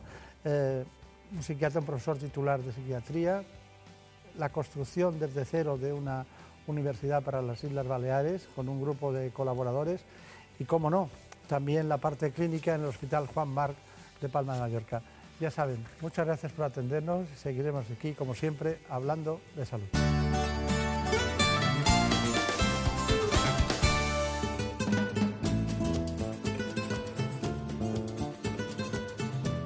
Ha llegado el momento de conocer lo que publican nuestros compañeros de La Razón en ese suplemento de A tu Salud. Saludos desde La Razón. Esta semana, en el suplemento A tu Salud, dedicamos nuestra portada a descubrir qué es el Big Data sanitario.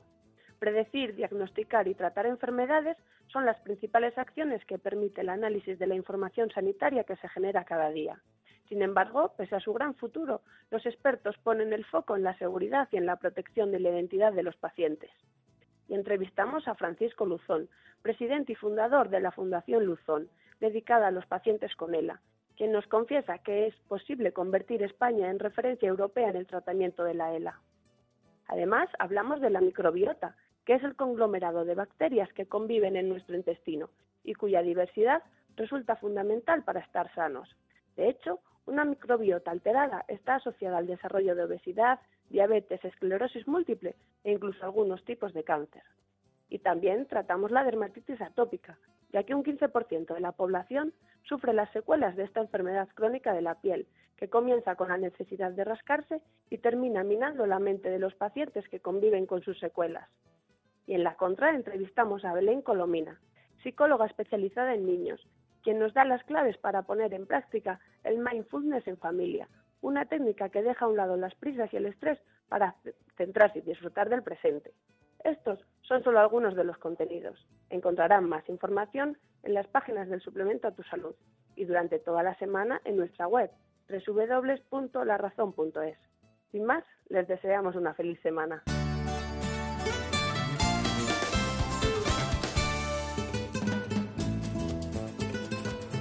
Ha llegado el momento más ilustrado en el ámbito del conocimiento de la sanidad y la salud pública en España. Viene de la mano del Global, Gaceta Médica.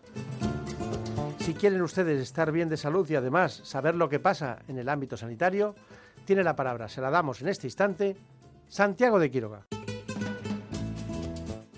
La actualidad sanitaria nos llega de la mano de Gaceta Médica, que nos informa, bueno, ustedes habrán oído hablar de las resistencias bacterianas, un problema importante, pues la mejor forma de combatirlas es teniendo una especialidad en enfermedades infecciosas. Y eso es lo que va a retornar al debate parlamentario, ya que se va a plantear una proposición no de ley para que existan especialistas en infecciosas y microbiología clínica en España como existen en el resto de los países europeos. Lo que nos jugamos es que no haya recambio generacional de los infectólogos que actualmente se han formado en Estados Unidos y que no se pueda afrontar las resistencias bacterianas con la mejor cualificación de estos especialistas. En principio están de acuerdo todos los grupos políticos. Ahora es necesario asegurarse de que lo llevan a la práctica. Seguimos con Gaceta Médica. Nos cuentan El presidente Óscar Fernández de la Sociedad Española de Neurología que el Alzheimer, la esclerosis múltiple y el ictus son tres áreas de la neurología en la cual tienen un escollo la mitad de los neurólogos en España de cara a la prescripción. Nos cuenta también Gaceta Médica que hay un hongo intestinal como posible biomarcador de riesgo cardiovascular. Un hongo. Se ha hablado mucho de la microbiota, toda esa fauna y flora que vive y reside en nuestro tracto gastrointestinal. Bueno, pues la microbiota es una pequeña parte, apenas llega al 0,2% del total de organismos vivos que, habitan en la flora gastrointestinal.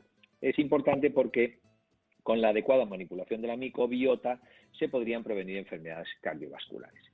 Damos un salto al global, que nos cuenta que la OCDE y la Unión Europea van a preparar un informe PISA sanitario para el 2018. Y es que están analizando detenidamente cómo avanza la sanidad, la inversión y los principales retos en los diferentes países.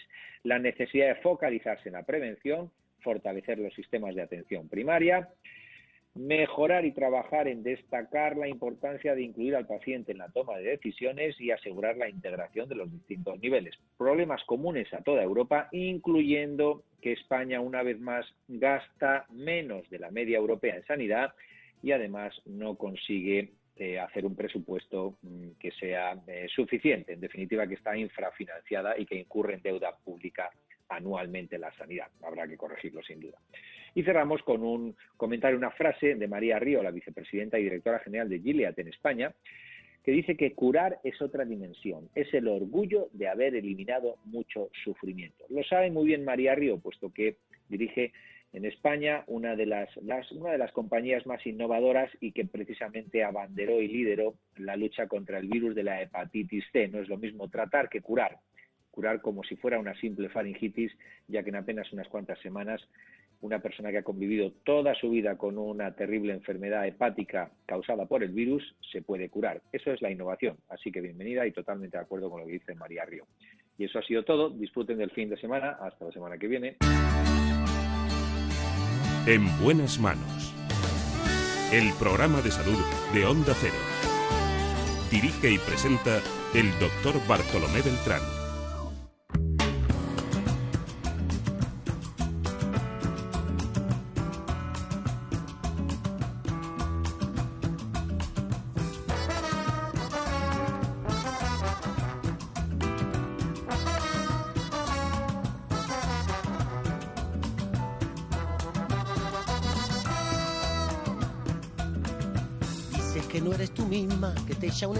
Que voy a traición.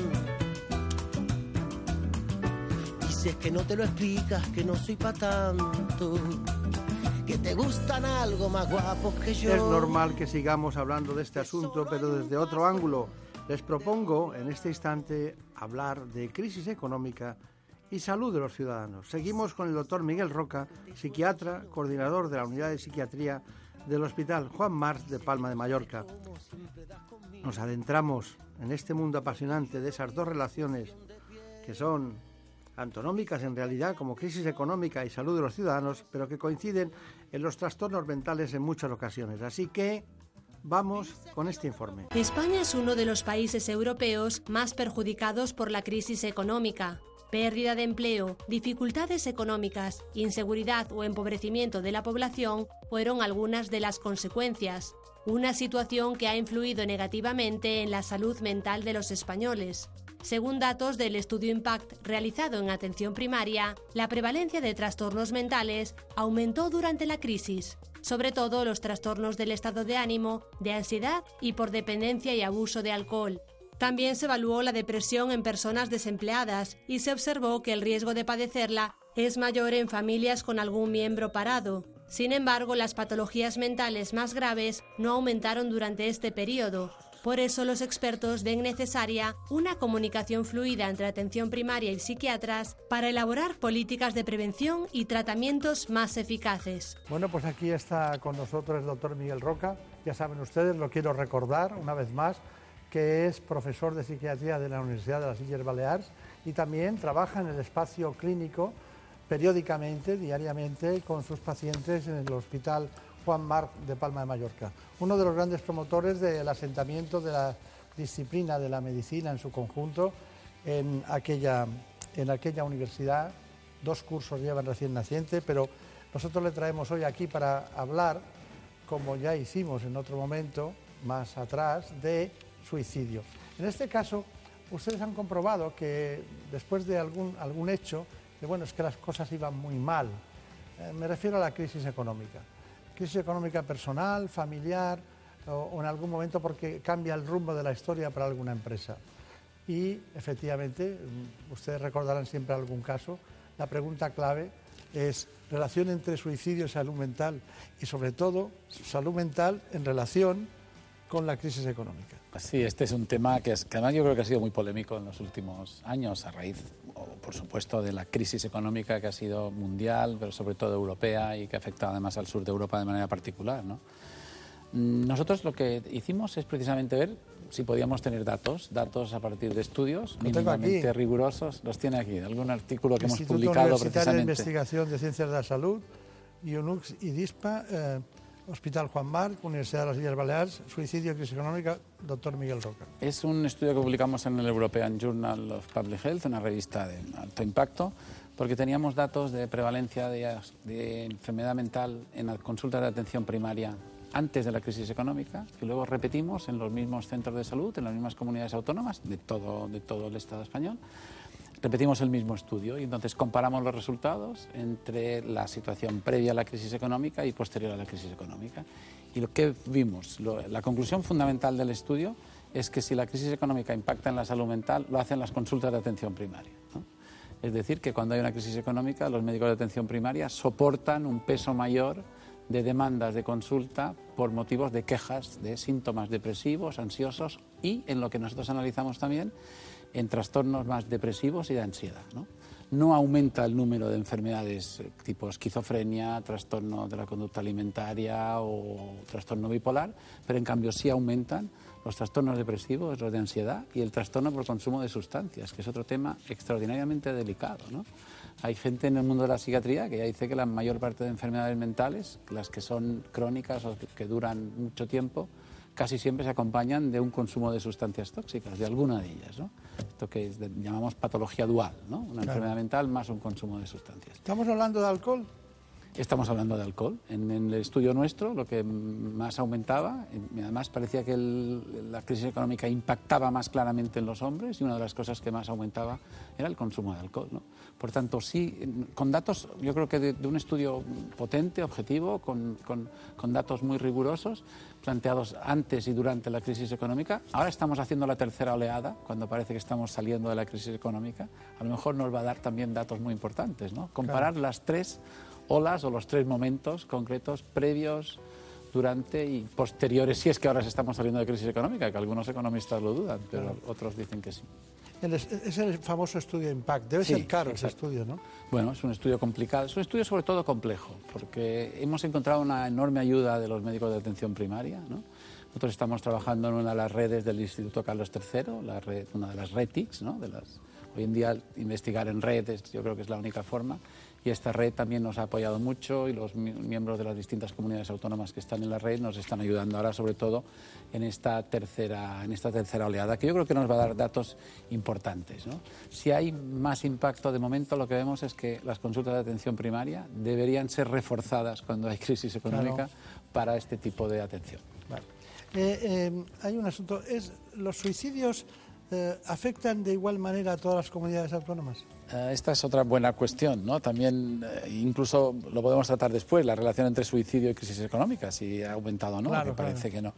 Pero las comunidades autónomas, ah, se va a publicar ahora, ya está en, en- en el online, creo un estudio que han hecho dos eh, investigadores del País Vasco, analizando, creo que es entre el 2000 y el 2012, durante 12 años, eh, las tasas de suicidio de las diferentes comunidades autónomas y las han comparado y hay un ligero, mm, ah, hay, hay unas cifras algo más altas en el sur y en el noroeste de España. ¿no?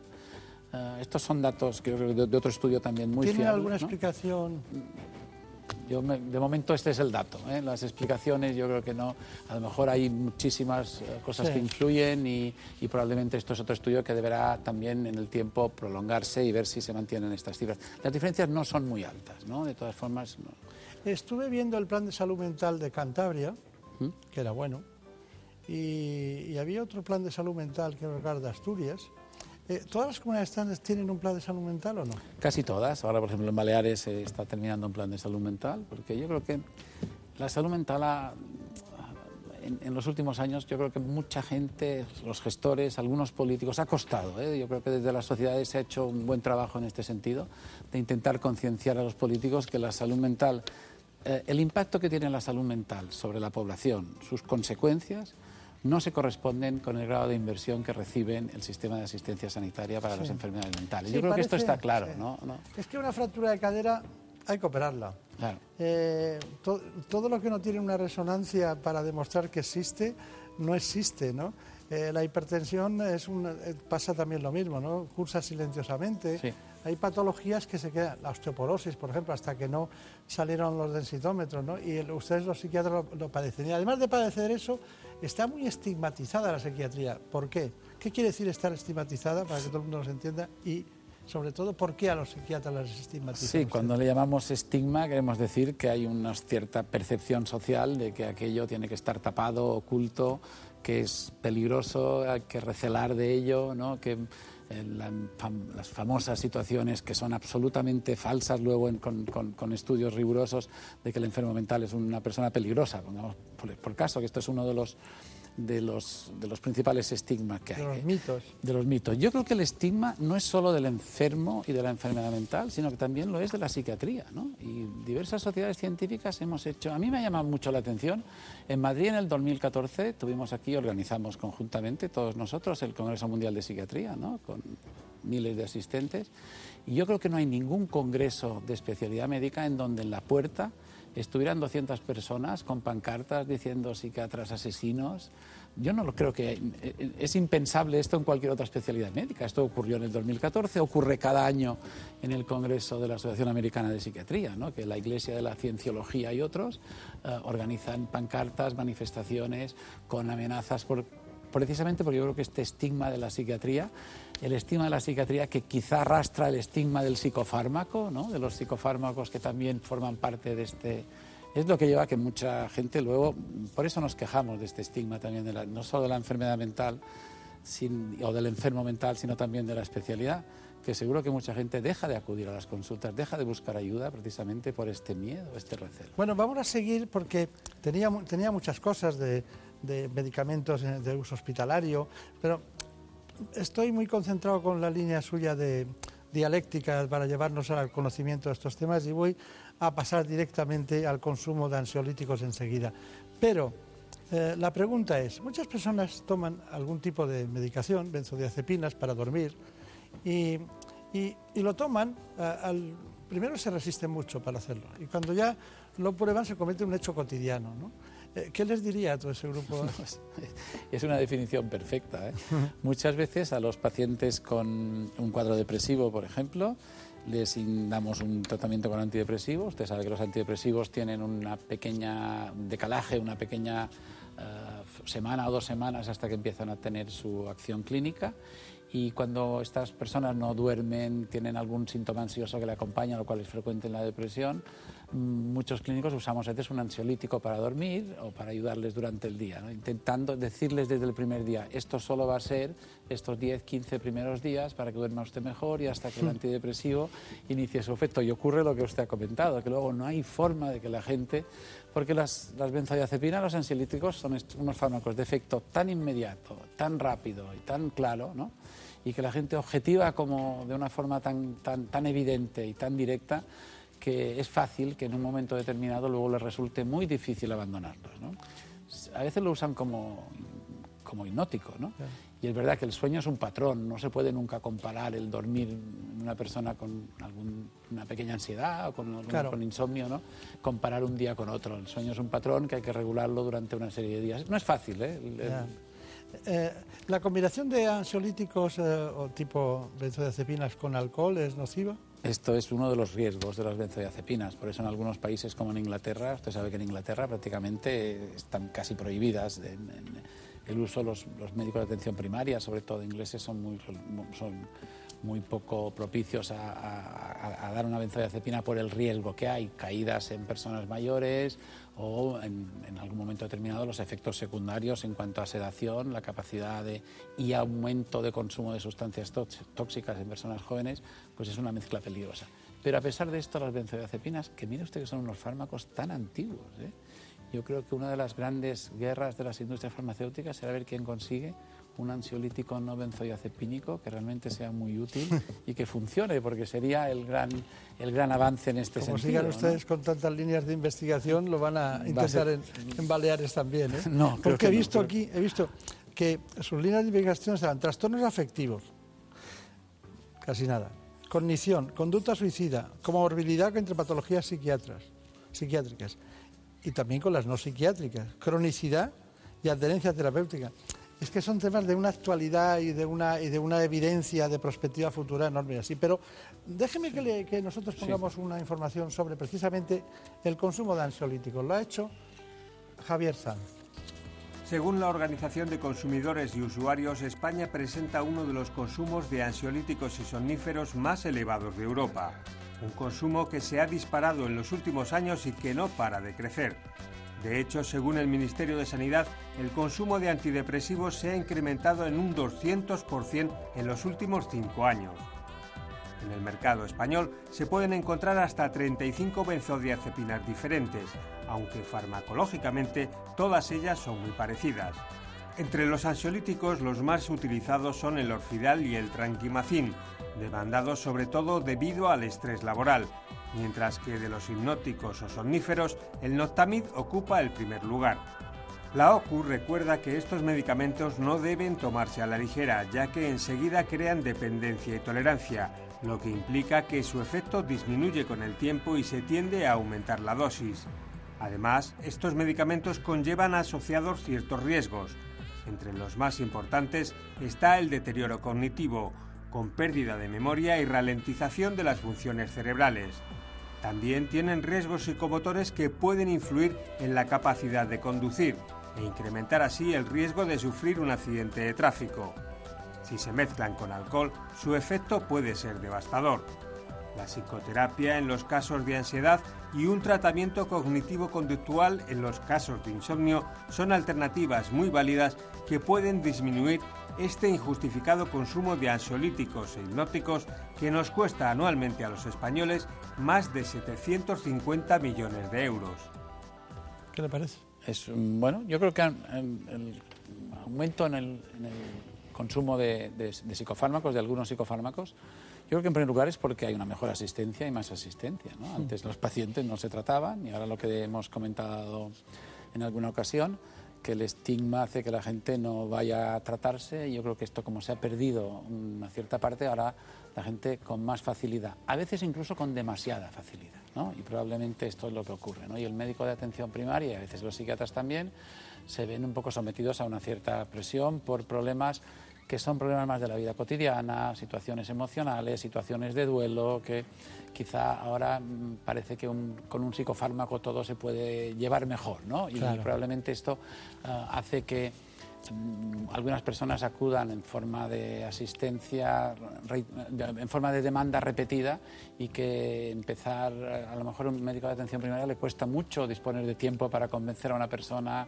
que no tiene ninguna necesidad de tomar un fármaco y puede ocurrir que haya un pequeño porcentaje. yo creo que los médicos de atención primaria... Más psicoterapia pues a lo mejor ni siquiera falta, hace falta psicoterapia en algunas situaciones, no hace falta más que esperar, ¿no? Esperar un poco de tiempo y simplemente las cosas vuelven a su, a su cauce normal y no hay necesidad. Pero sí es verdad que estamos medicalizando mucho la vida cotidiana, psicologizando la vida cotidiana y psiquiatrizando un poco la vida cotidiana. Y este quizás sea un error y que ha, llevado a esta demanda, a este aumento del consumo. Pero yo creo que es más importante que eso es que la gente ahora se trata más y los médicos se atreven más a tratar a los pacientes, les reciben mejor, les atienden mejor y como consecuencia ha subido también el consumo de psicofármacos. Todo eso dicho por un psiquiatra tiene más valor. Bueno, tiene, es, es, es, contrastable, creo yo. No quiero pasar por alto la esquizofrenia, por favor. Quiero ese informe de esquizofrenia para que me diga el doctor Roca qué hacemos en estos casos en relación con el suicidio. En España unas 400.000 personas sufren esquizofrenia uno de los trastornos mentales más graves e incapacitantes y sobre el que aún existe una gran falta de información y estigmatización social. Aunque la edad media del diagnóstico suele darse entre los 20 y los 25 años, algunos de los síntomas suelen aparecer a edades más tempranas. Los delirios, alucinaciones y las alteraciones del pensamiento son los síntomas más visibles, pero no los únicos ni los más importantes. Estos pacientes expresan apatía, desinterés, problemas en la concentración y en la atención. Los antipsicóticos son el tratamiento principal y los expertos recomiendan combinarlos con una terapia psicosocial y otra de tipo familiar. Además, establecer una rutina diaria es importante para mejorar la socialización de estos pacientes. Brevemente, doctor Roca, ¿qué me dice relación de esquizofrenia y suicidio? Bueno, la esquizofrenia y el trastorno bipolar son los trastornos mentales más graves. ¿no? La esquizofrenia es el trastorno mental grave por excelencia ¿no? y un porcentaje importante de pacientes con esquizofrenia cometen suicidio. ¿no? Y es, una, es otra de las puertas de entrada. Decíamos que la depresión es la gran puerta de entrada, pero el trastorno bipolar, la depresión bipolar y, el, y, el, y la esquizofrenia son otras de las grandes puertas de entrada también. ¿no? Por eso decíamos es complejo el tratamiento de la enfermedad mental, pero prevenir el suicidio es tratar mejor y tratar la enfermedad mental, y eso es complejo en este momento. Teníamos informaciones preparadas sobre el trastorno bipolar, pero ya me lo ha dicho usted, no hace falta que lo veamos. Dígame, eh, a modo de, de, no conclusión, pero decir, ¿qué hacemos ante una depresión que nos lleva a tantas personas al suicidio? ¿Qué haría usted? ¿Cuál sería el programa eh, antidepresivo, el tratamiento de la antidepresión? ¿Qué haría usted? Yo creo que en la depresión lo más importante es primero intentar ajustar el diagnóstico con la incertidumbre que tenemos. Una Sí. vez el diagnóstico, cuantificar la gravedad, depresión leve, moderada, grave, que son los tres modos más simples que tenemos de manejarlo. Puede usar uno- uno- una escala psicométrica que ayuda a, a determinar esta gravedad. Y luego en depresión moderada grave, tratamiento farmacológico cuanto antes. En depresión leve pueden intentarse psicoterapia, ejercicio físico, algunas medidas que, no incorporan la psicofarmacología. En moderada grave ya tratamiento farmacológico y en muchas ocasiones, sobre todo si hay aspectos de personalidad, aspectos conflictivos sociales, un- un- una psicoterapia asociada. Y decimos siempre, cuando hay episodios, dos o tres episodios depresivos, ya planificar un tratamiento a medio plazo.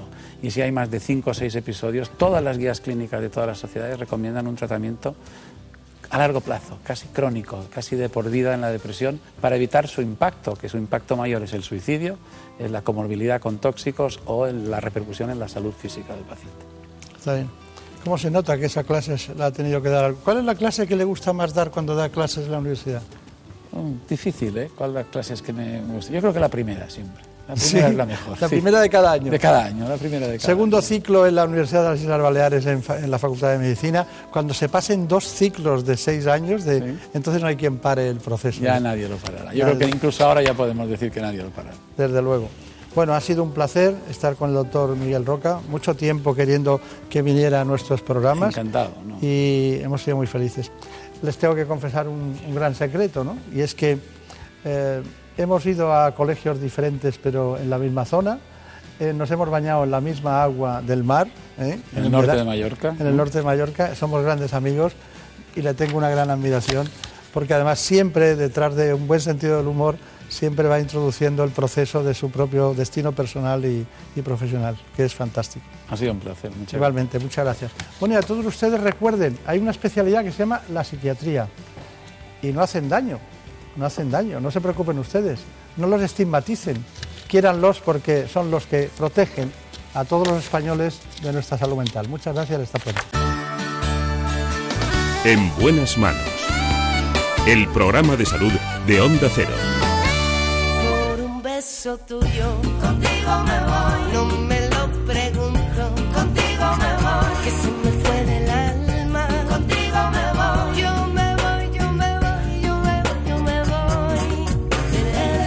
Damos las gracias a la dermatóloga, la doctora Aurora Guerra.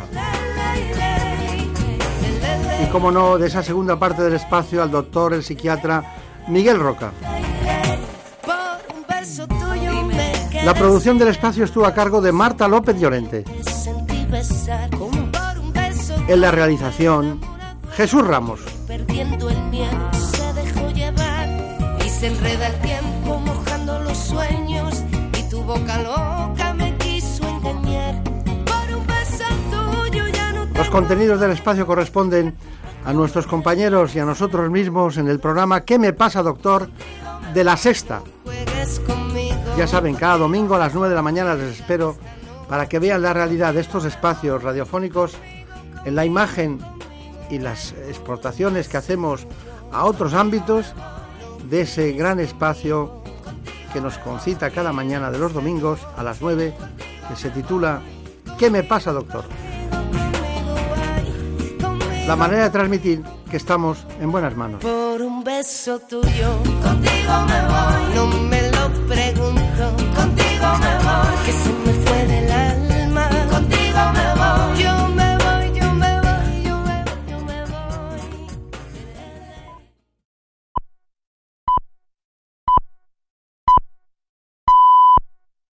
Son las 6 de la mañana, las 5 en la comunidad canaria.